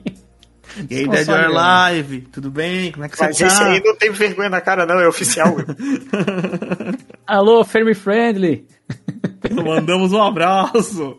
e Exatamente. agora, desde o anúncio do Switch, desde aquele showcase de game em janeiro, Sim. saiu. E vazou Sim, uma semana agora. antes. Aí, ó. Esse jogo foi o jogo que me fez comprar o Switch. Sem mentira nenhuma. Cara, aqui, ó, Will, Will. Agora pode ser apredejado e crucificado. Eu tenho Zelda Breath of the Wild na minha prateleira. Nunca joguei. E não. Pera, nunca pera, pera, pera, pera, pera, pera, pera, pera, Deixa pera, pera, pera. deixa ele terminar. Vai, vai, vai. Seus Nunca argumentos. joguei o Zelda Breath of the Wild. Tá na minha prateleira. E provavelmente não vou jogar tão cedo. Quando eu decidi, eu olhei assim, cara, olhei o Switch e falei assim, ah, legal o Switch, né, cara? Eu Olhei e falei, cara, tá aí. Joguinhos japoneses no meu portátil. Sabe o que o Will tem 300 horas? E já tem Joguinhos 300 japoneses? horas de Fire Emblem Treehouse. Sabe o que o Will vai ter 200 milhões de horas? De Shin Megami Tensei 5, cara. É pra isso que eu comprei meu Switch, velho. Não comprei pra jogar Zelda. Não comprei pra jogar Mario. É de RPG. Não comprei pra jogar Pokémon. Comprei pra jogar as porcarias dos JRPG, velho. É isso, cara. Então, assim, eu gostaria de lembrar vocês, pessoal, que algumas doenças psiquiátricas, elas não são brincadeira, tá? E a gente não pode brincar com as pessoas e nem ofender elas, assim. Acho que a gente tem que respeitar a individualidade de cada um, porque senão Deus castiga. É isso aí. Exatamente, exatamente, cara. É isso, velho. Esse é o Will, cara. Tá aí, cara. O joguinho que me fez comprar o Switch, mano. Tá aí. Eu só queria Mas chega, dizer um 86 5 vai ser incrível, cara. Mas, Nossa. assim, o famoso. Não, é estranho você ver um cenário de deserto e falar, porra, da hora, mas é Shin Megami Tensei e parece interessante. Eu gostaria de dizer que para as pessoas que não sabem, as pessoas que tá, jogaram e não sabem, Persona é um spin-off da série, tá? Só pra deixar isso claro assim, tá? Ou seja, eu vi gente- depois, tá? Spin-off, galera, é assim, ó. Eles pegaram o Shin Megami Tensei e fizeram, vamos fazer um outro joguinho a partir desse e fizeram Persona. Ou seja, na escala, Persona é o joguinho. Persona é o Exato. joguinho. Exato, cara. Persona é o joguinho, velho. Então é isso, mano. Meu Switch tá aí pra isso, cara. Ele tá aqui se preparando pro joguinho, velho. E vai sair em, é, daqui dois meses, pô. Exato, cara. Cara, no mesmo meu aniversário, cara. É isso, GG acabou. Acabou. Eu vou morrer jogando esse jogo. Tenho certeza, cara. Tenho certeza, velho. É isso. E, e Will, eu só queria Ah. dizer duas coisas. Sim, fala. Uma é. Du, du- eu vou citar duas coisas que eu vi, né? Aham. É, a primeira é a galera perdida que você falou de tipo falando que peraí, isso não parece persona? Prazer, galera. persona sim. não é persona como vocês ficaram achando, não. Uhum. Não, porque tu olha os bichos, até eu assim, eu sabia que era spin-off, mas não lembrava que eles compartilhavam os inimigos mesmo, sabe? Tipo, nesse Sim, nível. Jack Frost, pô. Não, começou a aparecer os slimes Jack Frost. Aí é legal que o pessoal tweetou aquele monstro do Persona 5 que é um pinto, tá ligado? De cadeira de rodas. Quero ver se a Nintendo tem originalmente. E Cadê a Guts da Nintendo pra apresentar Falta- isso aí? cadê a coragem de mostrar o pinto aí? Exatamente. E Eu, outra- alô, family friendly. E a outra coisa é. É uma imagem que eu vi que é sensacional, que é. As, pesso é, eu- as pessoas olham pra mim e me perguntam: eu sou mulher, eu sou homem, eu não sei, só sei que todo mundo é gay por mim. Ah, Isso te torna gay, exatamente. Aí eu pensei, é verdade. É verdade. É isso, cara. Maravilhoso. Eu pensei, bitch, I'm fabulous. É. Ai, meu Deus. Bom, nós temos outro jogo que foi, como eu posso dizer assim, Surpresa. uma surpresa, bem surpresa, que na verdade se chama Advance Wars 1 Plus 2, 1 mais 2 Reboot Camp. Que São dois Advance. Wars, pra quem não sabe, é uma série de estratégia clássica aí da Nintendo, né? Que esteve, obviamente, no Game Boy Advance, né? Baseado em Fire Emblem na época. Exatamente, e que fez bastante sucesso, mas ficou dormente por muito tempo, pelo menos aqui no Ocidente, né? E agora nós vamos ganhar ah, uma versão Collection com os dois jogos remasterizados com visuais super bonitinhos aí pro Switch. Eu tô bem ansioso pra jogar de verdade, cara, porque o, o- os jogos aí, a mistura do Mario Plus Rabbids com o Fire Emblem me deram a reativada dos jogos de estratégia por turno, né? Então eu realmente tô bem ansioso pra jogar, Errata. cara. Só corrigir aqui. O primeiro Advanced Wars chamava Nintendo Wars, né, no Japão. E ele tinha no, no NES. Ele veio antes. Nossa. Meu Deus. Pela mesma empresa, Intelligent System. Putz, então ali eles estão ressuscitando. A Nintendo ressuscitado uns jogos assim, tipo aquele. ah, ah, o Nintendo Detective não, Club, não sei o que, né? Eles ressuscitaram também do Nintendinho, eles estão puxando umas coisas lá de trás, cara. É. Tá bem interessante. Bem interessante mesmo. Mandando benzão nisso. Bom, aqui tem uma coisa na lista também que é algo que os brasileiros nunca vão botar a mão e nunca vão comprar. Mas eu achei é muito legal. falar que eles falaram, não, a gente só vai mostrar software. Mentira, mostraram isso. E mostrou Amiibo também. É, mostraram o Zelda Game Watch, que basicamente o Game Watch é um game portátil, que é mais funções de relógio, calculador e agenda e essas coisas, né? Que tem o The os The Legend of Zelda, acho que são quatro The Legend of Zelda instalados no- na memória dele, né? É, E- ele é o 1 e o 2, o Link's Awakening e... Não, é só três, então. É o 1 e o 2 e o Link's Awakening. Tem certeza? Eu lembro que eram quatro, cara. Eu tô ficando meio maluco. Não, eu acho que é só dois. Porque o Link's Awakening de Game Boyzão. São é, os dois de NES e os Game Boyzão. Mas é muito legal, cara. Nossa, é muito bonito aquilo. Aquilo vai ser uma coisa muito top. Tenho certeza que vai custar lá fora 80 dólares, que geralmente é o preço que eles cobram, né? Uhum. E é super acessível e aqui vai ser tipo mil reais. Se É, é o famoso vale mais a pessoa tentar importar. Porque ela vai pagar mais barato do que tentar comprar aqui, é verdade. Mesmo com o dólar como tá. Mas é, é muito bonito, cara. É muito preciosidade, assim, pra comemorar o aniversário de Legend of Zelda. É claro, não é a coletânea que a galera esperava, né? Não, infelizmente. Mas, em compensação, eles mostraram um pouco mais do jogo que já vai lançar, que é o Skyward Sword HD, né? Falaram sobre DLC do Hard Warriors, finalmente, além daquela tela nojenta, eles mostraram o que, que vai vir, né? PNG gigante com muito texto. E, por fim, eles mostraram que tava todo mundo chorando, gritando, berrando, tacando fogo na Apareceu própria a casa pra Numa, todo mundo já tava, ah não, você vai me beitar de novo. E aí não, eles mostraram gameplay assim, trechos do. ah, da- gameplay é fo- forte, né? Trechos do. tem. Tem. The Legend of Zelda Breath of the Wild 2. E eu quero que meus colegas comentem, porque senão eu vou só monopolizar isso aqui. Tá. Os colegas aí, comentam. primeiro Will. Cara, você, tipo, o Will, o Will que não jogou Breath of the Wild 1, é isso? eu vou primeiro, eu vou Que primeiro. tá na minha prateleira ali olhando pra mim e me encarando? Tá, vou, Isso é vou primeiro, ironia? Eu te ajudo, eu te ajudo. Vai, começa aí, irmão. Então, Breath of the Wild 2, que não necessariamente vai ser esse nome, inclusive saiu nota de rodapé de post deles pra imprensa, né? Falando que eles não revelaram o nome teoricamente porque vai expor alguma coisa que é importante pra que eles ainda vão mostrar. Por isso que o nome não tem ainda subtítulo, né? Não vai ser 2, vai ser outro nome. Mas eles, por isso que tanto que no canal do YouTube deles o trailer tá como Sequel of the Breath of the Wild Announcement Trailer. Tipo, Tá literalmente assim, escrito, sequência. É, eu fiquei feliz com o que eu vi, mas eu, eu tipo, e eu fico, eu estou, eu, eu fiquei umas noites pensando, matutando por depois que eles lançaram essa nota de imprensa, né, que muita gente não leu, é, por que que eles estão escondendo o título? Não É, sei, cara. Eu vi muita gente especulando sobre os nomes, né?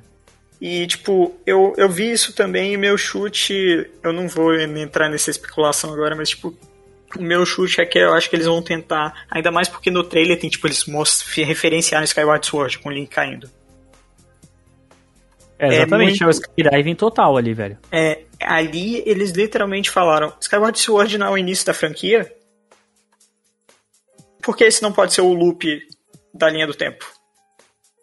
Eu acho que faz bastante sentido, cara. O pessoal tem tudo ah, falado sobre isso nesse quesito. E assim, eu fiquei bem satisfeito. Na verdade, eu sou o cara que tava, não tava me importando se ia ter trecho ou gameplay ou trailer. Porque assim, o jogo vai sair. E ele vai sair quando tem que sair. Que nem o anterior foi, né? Então eu não tava preocupado. Tipo, eu me emocionei mais com os jogos que eu não sabia que ia sair. Tipo, o Mario Party, o Metroid. ele é a surpresa agradável, ele é a sobremesa, ele não. Hum, exatamente, então, então, agora é exatamente isso, cara. Sobre o, o, o Breath of the Wild 2, eu tenho. É a mesma coisa que eu sinto sobre o 1. Eu vou jogar, cara. Eu tenho certeza que em algum momento eu irei jogar o Breath of the Wild 1, cara. Irei jogar em algum momento. Eu acho que é o mesmo caso do 2. A galera, eu vi bastante comoção no Twitter e tudo mais, né? E, que nem eu falei, né? Pra mim é full de fora porque eu não joguei, então eu não tenho a mesma comoção que a galera tem, né? Então o meu sentimento Sim. é diferente. Ah, mas o que pareceu é tipo assim: ah, me pareceu que se não tivesse Breath of the Wild 2, a conferência teria sido horrível, teria sido uma merda. Eu acho, eu acho isso muito ruim, saca? Eu O discordo. que- Eu acho jeito- ridículo isso, isso, cara. o jeito que a galera olha, por exemplo, cara, ah, e olhando, nós conversando aqui, não é só, não é eu, cara, não é só eu. O, o Gui também, cara, vários jogos chamaram mais atenção do que o Breath of the Wild 2, porque já vai sair. A gente sabe que vai ter, a gente sabe que vai ser, que vai ser incrível, né? Pô, que vai ser legal, aquela coisa toda. Então, tipo, aproveita os outros, saca? Mas, tipo, sobre Breath of the Wild 2, que nem eu disse, eu não posso comentar porque, né, eu não joguei um. Mas, que nem eu disse, cara, eu, eu, tô comentando sobre a situação da internet sobre o game, cara. Eu vi bastante a galera comentando e uma galera dizendo que, tipo assim, nossa, nossa, ainda bem, porque senão teria sido horrível. A conferência Nintendo foi horrível, ainda bem que mostraram Breath of the Wild 2, não sei o quê. E sabe o que é o Cara, São grandes influenciadores falando isso, cara. Exato, grandes exato. influenciadores, Uhum, assim. uhum. Caras gigantes, assim, pessoas que eu conheço, que eu considero, falando uma. Tipo, parece que eles abriram a boca pra falar besteira, sabe? Sim. E, e geralmente. emocionou, emocionou. Eu vou te dizer assim, ó, que geralmente. ah, o que eu vou falar parece meio estranho, mas a galera que não é nintendista tá mais nessa fixação pra Zelda Breath of the Wild 2 do que a galera que é nintendista. Então, A galera que é nintendista se satisfez com os outros jogos, tá ligado? em- Já quem é de, do- de fora, tipo, é que virou cult gostar de Zelda É, Breath of the Wild. Exato, exato. É o mesmo motivo que provavelmente eu seria apedre... eu sou apedrejado se eu dizer que eu não joguei o 1 e tá na minha prateleira, saca? Mas eu acho que é o mesmo caso do Elden Ring, cara. A maior parte nem vai jogar e nem gosta desse estilo, mas é Exatamente. cult. Esse- nossa, você citou um ponto perfeito que é não é porque um jogo é criticamente aclamado que ele vai ser pra todo mundo. Pois é. Porque, e, cara, eu acho que isso é é uma puta, uma puta conversa que dá pra ter, mas, cara, é a mesma coisa que eu tava falando. Por que, que eu posso não querer jogar o, o Breath of the Wild 1 no meu Switch, saca? Eu gostar mais de Shin Megami Tensei, querer mais ele. Tipo, Seu dizer estilo. que eu quero. Dizer que, tipo, se eu tivesse que escolher de novo, eu escolheria jogar novamente o Tree Houses do que, tipo, o Fire Emblem Tree House do que o Breath Eu of the ia Wild. mais 300 Mas horas em é incrível, né, cara? Pelo amor de Deus, Porque, que jogo cara, bom, velho. exatamente, porque é o, é o estilo de jogo que eu gosto, saca? Eu acho assim, ó, cara, uma, da- uma das coisas que o Switch tem, que é muito legal, é tipo, cara, ele tem diversos jogos para diversas pessoas. Deixa as pessoas gostarem do que elas E gostam, é isso, saca? e Will, você não viu a conferência, mas você sabe o que eles abriram a conferência falando? Ah. Essa frase. O Exato. Switch é uma, Os- é uma nós vamos apresentar uma coisa pra cada pessoa. Cada um vai achar uma coisinha que vai achar legal. Tá aí, cara. Eu acho que isso é a grande descrição do Switch, cara. É por isso que o Switch é tão legal, saca? Porque o Gui pode ir lá tá gostando do Wario dele, cara, entendeu? Enquanto o DLC pode estar pirando no Smash Bros, cara. E eu posso estar aqui, cara, me divertindo jogando 300 horas do meu RPGzinho, saca? Exato. É, é isso, cara. Então, eu acho que, ah, con- concluindo a questão da Nintendo toda, no fim do dia é isso, cara. Ah, sejam menos chiitas, em geral. Sejam menos, tipo, loucura. Deixa as pessoas gostarem do que elas gostam. ah, e aproveita, cara. Aproveita que teve que teve personagem de Smash. Aproveita que teve um Mario Party novo. Aproveita que teve um Metroid, que teve um Mario, que teve Teve Shin Megami. Tensei. E que a gente vai ter o Breath of the Wild 2. Aproveitem os jogos em vez de ficarem reclamando sobre conferências e sobre gostos pessoais das pessoas. Exato, Joguem. Cara, o, o videogame ele Isso é não é feito... nem só pra Nintendo, é pra tudo. Uhum, pra todo mundo. Cara, é feito pra galera se divertir, pra galera jogar, cara. E a gente vai subindo pra cima, vai vendo sobre isso, saca? Pô, tem gente que gosta do Monster Hunter de, de- difícil, cara, a dificuldade dos monstros. por isso tem que gente tem gosta gente da historinha. Word até exato, Exato, saca? E tem gente cara? que não gosta do Monster Hunter, por exemplo. Tem gente que nem Exato. eu que acha legal, mas não é pra mim. É que nem o Will com o Zelda dele. Exatamente, E, e tem que saca? parar com esse porteiro de videogame. Ah, você Uhum. não jogou assim. Cara, a carteirinha, cara, e- isso, isso é uma parada que eu odeio. É a carteirinha gamer, saca? Tipo assim, não. Não. Você não jogou Zelda Breath of the Wild? Então, você não merece ter esse Switch. E eu vou não- completar com um ponto que talvez algumas pessoas me critiquem, mas se você reclama da durabilidade de arma de Breath of the Wild, você não pegou uma mecânica. É verdade. Então, tipo assim, entendeu? E isso vale pra outras Eu coisas. acho cara, chato, mas eu entendo porque ela tá ali. Eu entendeu? também entendo. E, tipo, isso vale pra outras coisas. Eu tô falando de Breath of the Wild, mas eu podia estar falando sobre Halo. Eu podia estar falando isso sobre, sei lá, cara, God of War, saca? Tipo, todos eles têm o seguem o mesmo esquema, cara, entendeu? São exclusivos de consoles que são aclamados pela Bloodborne. mídia. É, Bloodborne, The Last of Us, saca? Tá lá, cara. Eu não sei se o pessoal entende uma coisa, tá? Aham. Tipo assim, é por pessoas tipo Wii ou eu, deve ser que todo mundo tem uma exclusão, né? Que os outros jogos são possíveis, cara. Imagina se todo Sim. mundo quisesse comprar Mario, todo mundo quisesse comprar Exato, Zelda, todo mundo quisesse comprar uh, Dark Souls. Não, ninguém financiaria o resto, cara. Conclusão. É, você pode ter o seu vencedor da E3 e os caramba, mas no fim a gente teve uma E3 muito diversa. Uhum. Mas eu diria aí que, assim, pra concluir a Nintendo, pra mim foi muito bom, cara. Assim, dentro. É a mesma coisa que eu tô considerando todas elas. Dentro desse aspecto de pandemia, tá ligado? Uhum. Foi excelente a conferência. Foi excelente. Em quantidade, em qualidade, em diversidade, foi muito boa, assim. Sim, sim. Uhum. Não, eu concordo E- plenamente, cara. E como a gente tá falando aqui, cara, ah, eu queria deixar o espaço pra vocês quiserem falar de- das outras conferências que nós não comentamos, algum destaque que vocês tenham, pra gente poder depois fechar aqui com as nossas Sim. conclusões sobre a C3. Então, Vai, A vai, gente, vai, a vai gente não comentou aqui, a gente não comentou aqui, eu acho que tem três muito específicas, né, que a gente pode falar aqui. Ah, a gente pode começar falando da primeira que rolou, que foi da Gearbox, que é a criadora de do Borderlands e tal, que foi uma conferência só mostrando sobre o filme de Borderlands, que vai ter um filme de E não Borderlands, mostrou inclusive nada. uh, com, uh, com várias pessoas icônicas aí do universo aí e tal, do cinema. Mas não mostrou nada, eles não mostraram absolutamente nada, eles ficaram entrevistando, tipo assim. Os caras foram no trailer do diretores. ator e foi lá. Exatamente, diretores não mostravam nada. Eles, inclusive, cara, eles, inclusive, eles censuraram. Eles censuraram a atriz que tava passando pra não mostrar, tipo, pra não mostrar como é que vai ser a roupa da personagem, provavelmente. Ah, então teve isso, e aí quando. Eles mostraram muito tempo disso, e aí quando eles foram mostrar o Tiny Tina, né, que é o jogo, que o spin-off do Borderlands, que se que passa, que baseado em D&D, que nós conversamos no começo, eles mostraram o mesmo trailer que já tinha sido mostrado antes, sem nada novo, e foi isso. Foi horrível, horrível, Decepcionante. decepcionante. E, e, e Dercy, a gente pode ir pra próxima, que é a Então, nossa call eu- Zoom 470p. Eu, eu posso dizer uma coisa sobre isso? Vai, vai. É, quem tava esperando alguma coisa ali não foi Tá. bem informado. Pera, dá qual? Da Take-Two. Então, cara, beleza, eu concordo. Mas, Mas, mas que não é pra estar na E3 também. Então, mas é você- isso que eu ia dizer. Mas é exatamente isso que eu ia dizer. Mas tu não concorda que é um assunto muito interessante, mega importante na nossa situação atual, Sim. mas que deveria estar numa conferência de, de game design, game de, eh, de desenvolvedores, Devia e tá não na na GDC. E3. Na GBC, exatamente, eu ia dizer isso, devia estar na GBC e não na E3. Você não Eu concorda comigo? Eu quero só, tipo, botar pro amigo ouvinte que eles estão falando que a conferência Take-Two foi uma chamada grande de Zoom barra Skype barra Discord, Sim. tá? De desenvolvedores. Eles, Sim. E era só que isso. É? Eles falaram assim pra algum do- dos malucos da Cal, mano, abre o OBS e transmite isso aí. Exato. E era Transmite nossa 470p, reunião. 470p com os crop horrível e tudo mais. Mas, cara, era uma. Foi uma conversa mega importante sobre diversidade dentro da, do, do mundo dos games, de desenvolvedores, falando sobre a importância de tudo isso, saca? Quanto, quantas visão, visão únicas ah, trazem jogos únicos, né? Então eles pegaram. Eles pegaram Eu- diversos diversas pessoas, diversas minorias, né, mostrando que trabalham dentro da Take-Two, mostrando tipo como elas impactam na criação dos jogos deles e como isso é importante, saca? Só só que exatamente como o DLC disse, cara, não deveria estar na E3. Poderia estar na GBC, poderia estar no lugar, mas não na E3, cara.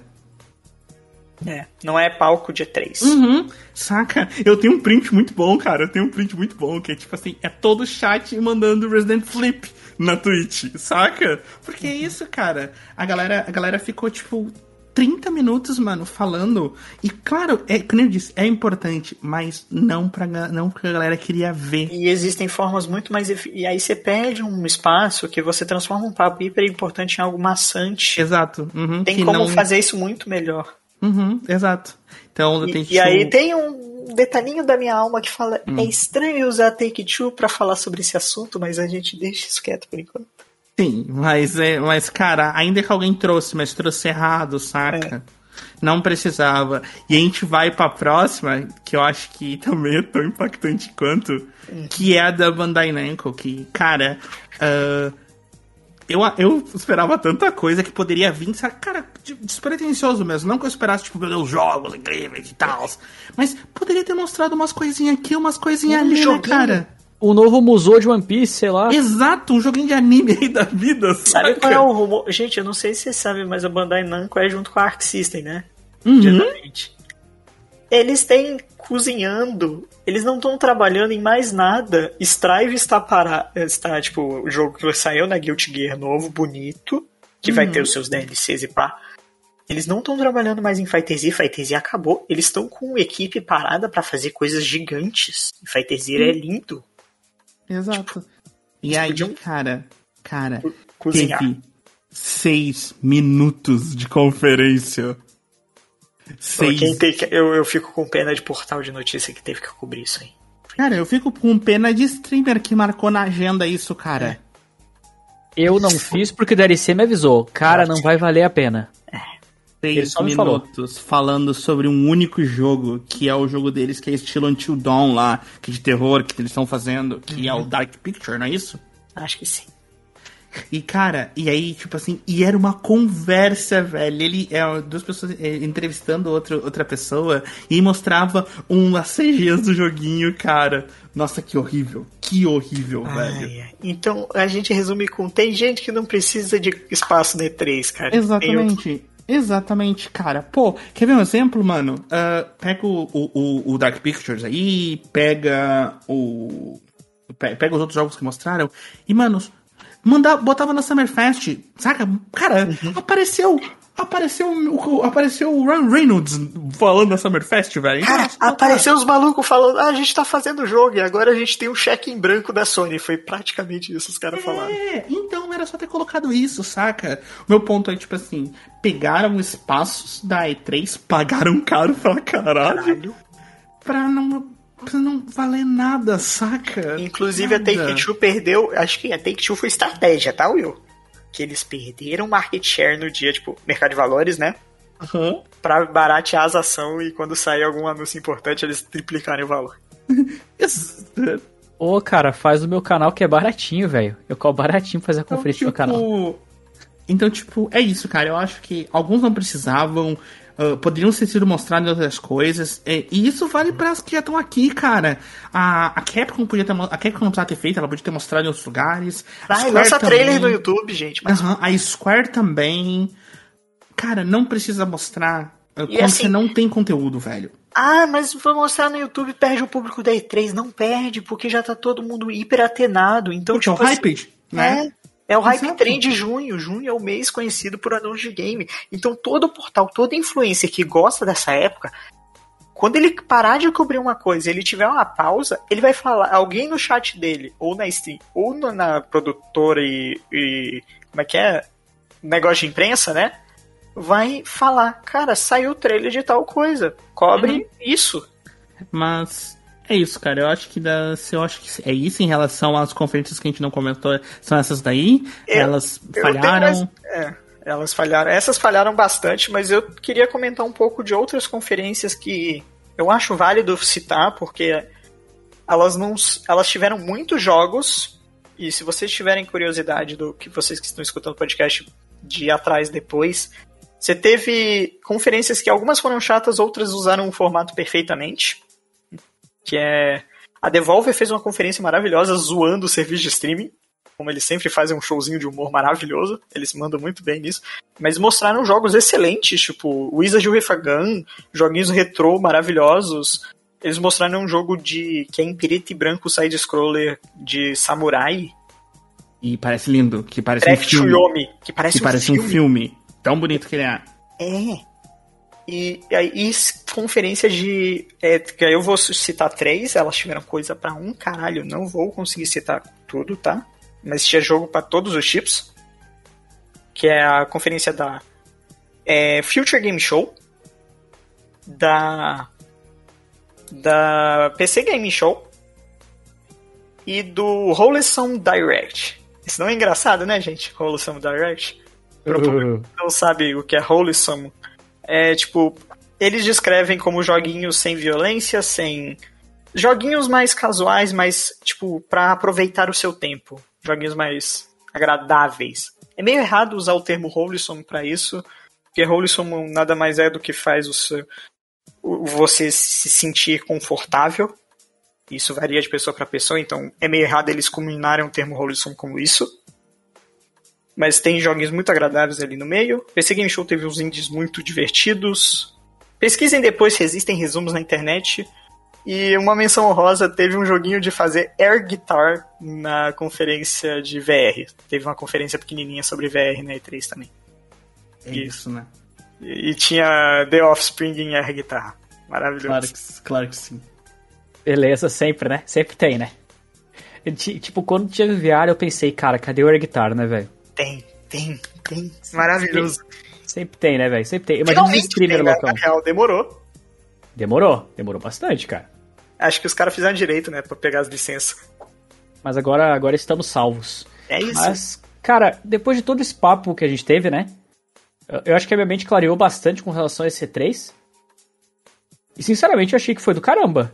Foi. No geral. Foi boa, foi boa. Cara, foi no boa, geral sim. foi muito boa. Velho, se- Uhum. se, não, se não considerar que é pandemia, tá? Foi uma E3 normal. Pode ser que tenha sido um 6, por exemplo, né? Mas, se por for considerar o contexto, cara, foi uns 9, Foi, velho. Porque tem Foi. muito jogo bom. Eu achei Exatamente. muito bom. E principalmente, né, eu acho que também tem muita coisa que a galera, que a galera tá levando, tá levando, tipo assim, que a galera foi um gosto meio ruim, é porque uma das coisas que a gente comentou no começo é a Sony não tava, né?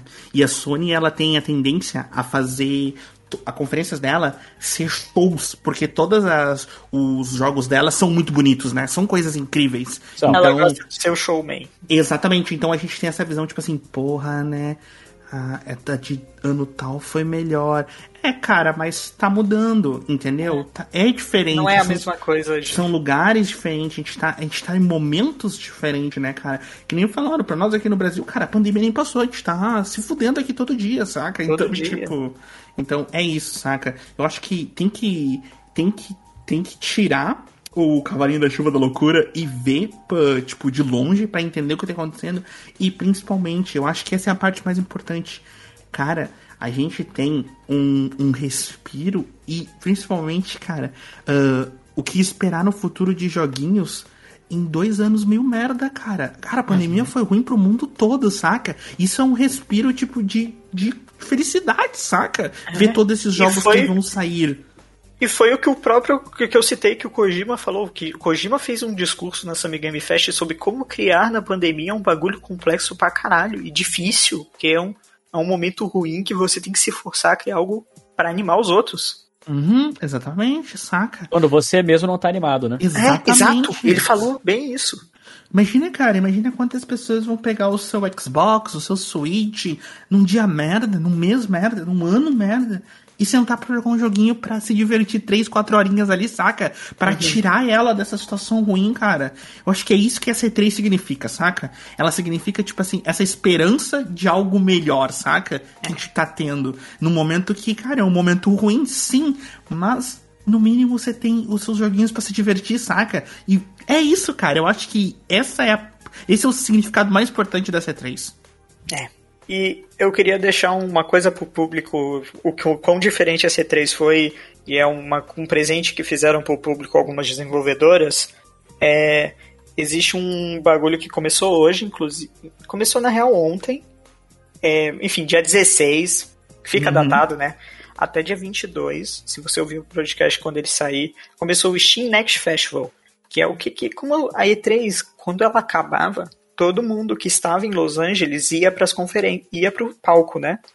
E podia jogar os jogos que eles mostraram, demos a portas fechadas, demos a portas abertas. O que, que a Steam fez? Conversou com alguns produtores e falando: "Você quer botar uma demo do jogo pra galera poder jogar?" E te- existem demos de, sei lá, pelo menos uns 40 jogos que foram mostrados na E3, barra Summer Game Fest, e indies e, e jogos até grandes em alguns. Por exemplo, teve demo do Tunic no Xbox Game Xbox Live Arcade. É, abram, se você tem como jogar, tem joguinhos levíssimos, tá? até jogos pesados. Abra a Steam e, ou seu Game Pass e baixe algumas demos. E bote em wishlist, isso ajuda bastante os desenvolvedores nesses tempos difíceis também. E aproveite joguinhos novos, teste joguinhos novos, tem vários. Se eu pegar alguém, ser do haterzão nojento. É, foi um lixo. Ah, não teve jogo que eu queria. Vão se catar. Vão se catar. Vão, vão- vocês vão ver o trabalho que dá pra fazer um jogo. O Muito. trabalho que dá pra fazer um jogo. E sabe o que é o pior? Geralmente o cara que mais reclama é o cara que nunca vai investir nisso. Tipo, o cara que nunca vai comprar, o cara que nunca vai jogar mesmo. Sim, Ele só reclama. exatamente.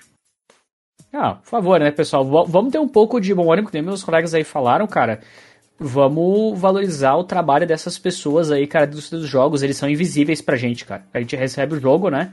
E compra e tá tudo certo, mas quantas Você vê a pessoas- Microsoft, você vê a Sony, você vê a Nintendo, você vê a Bethesda, mas você não olha para o nome do cara que ficou lá trampando por horas. Exato. Cara, se cada empresa tivesse tido anunciado um jogo que valia a pena, já tava bom, velho. Já tava bom, exatamente, né? Que nem, que nem eu falei, né?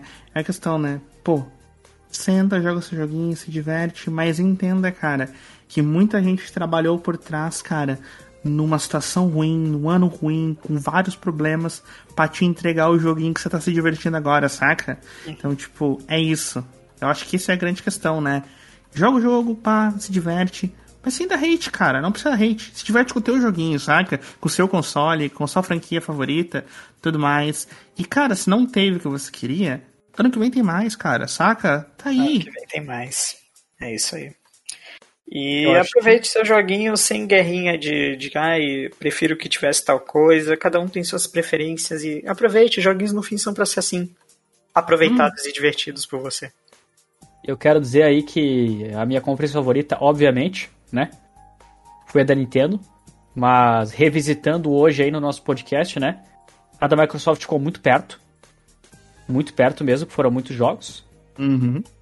O Will, eu acredito que eu já saiba qual é, mas o Will pode falar qual foi a favorita dele. Sim, cara, a Microsoft me ganha porque ela é da Bethesda. Então ela, ela tem muito valor pra mim, porque a Bethesda, a Bethesda, ela é a minha, ela é uma das minhas, ela é uma das minhas coisas favoritas, né? Então os jogos dela são incríveis pra mim. Gosto muito. Então, tá aí, cara. É da Microsoft. Mas que nem eu falei, a Nintendo tem, a Nintendo tem alguns jogos que eu gosto pra caramba, que nem eu falei do Steam Megami Tensei, tá lá. Uhum. Então, mas a Microsoft me ganha aqui. Foda. Tem a Samus de Dread, né? Tem a Samus de Dread. Depois da Samus fu- Fusão, agora tem a Samus de Dread. Como é que é a Samus Fusão? Ela tem um furão? Não, ela fica fazendo ser- a dança da fusão em looping quando tu não mexe com o controle. Tá tomando energético. Patrocina nós, Fusion. Ah, não, Deus. e é isso. Foi uma é boa isso? E3 Mas tem que falar qual, qual que você mais gostou, que é isso? Cara, assim, eu gostei muito da proposta diferente, tanto da Nintendo quanto da Microsoft. A Microsoft tem uma proposta do. Eles são. Eles têm, estão no mesmo mercado, mas são empresas totalmente diferentes. A Nintendo com seus diversos joguinhos e a Microsoft fazendo, tipo, pegando tudo do bom e do melhor e botando no Game Pass e ah, criando um serviço insano.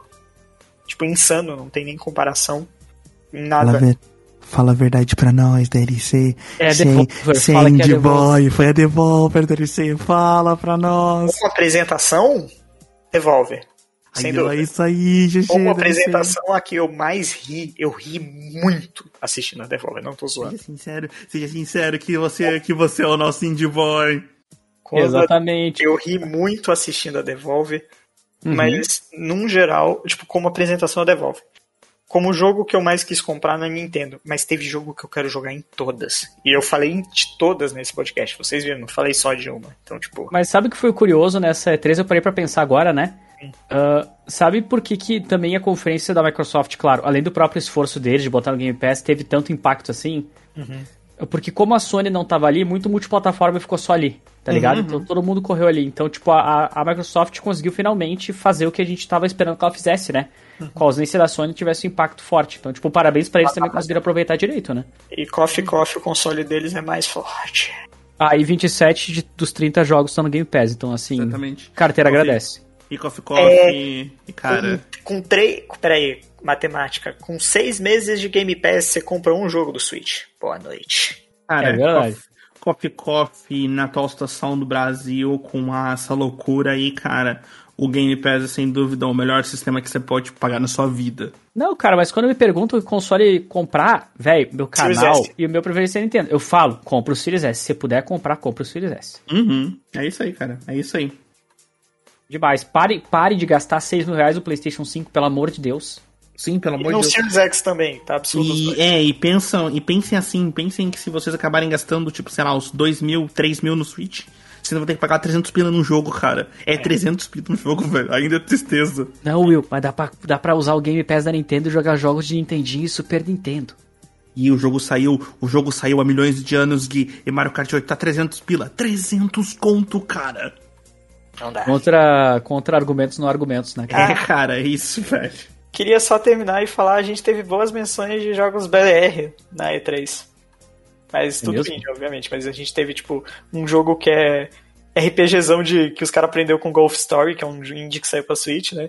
Os caras fizeram Uhum. um jogo de RPG de Dodgeball com mecânicazinha de parte do Nossa, o pessoal me falou isso direto. Me flodaram, cara, das redes sociais sobre isso. Dodgeball Academia.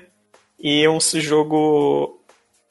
Eu, eu esqueci como é que eu ia definir ele, mas é um joguinho de RPG pro brasileiro chamado Unsighted.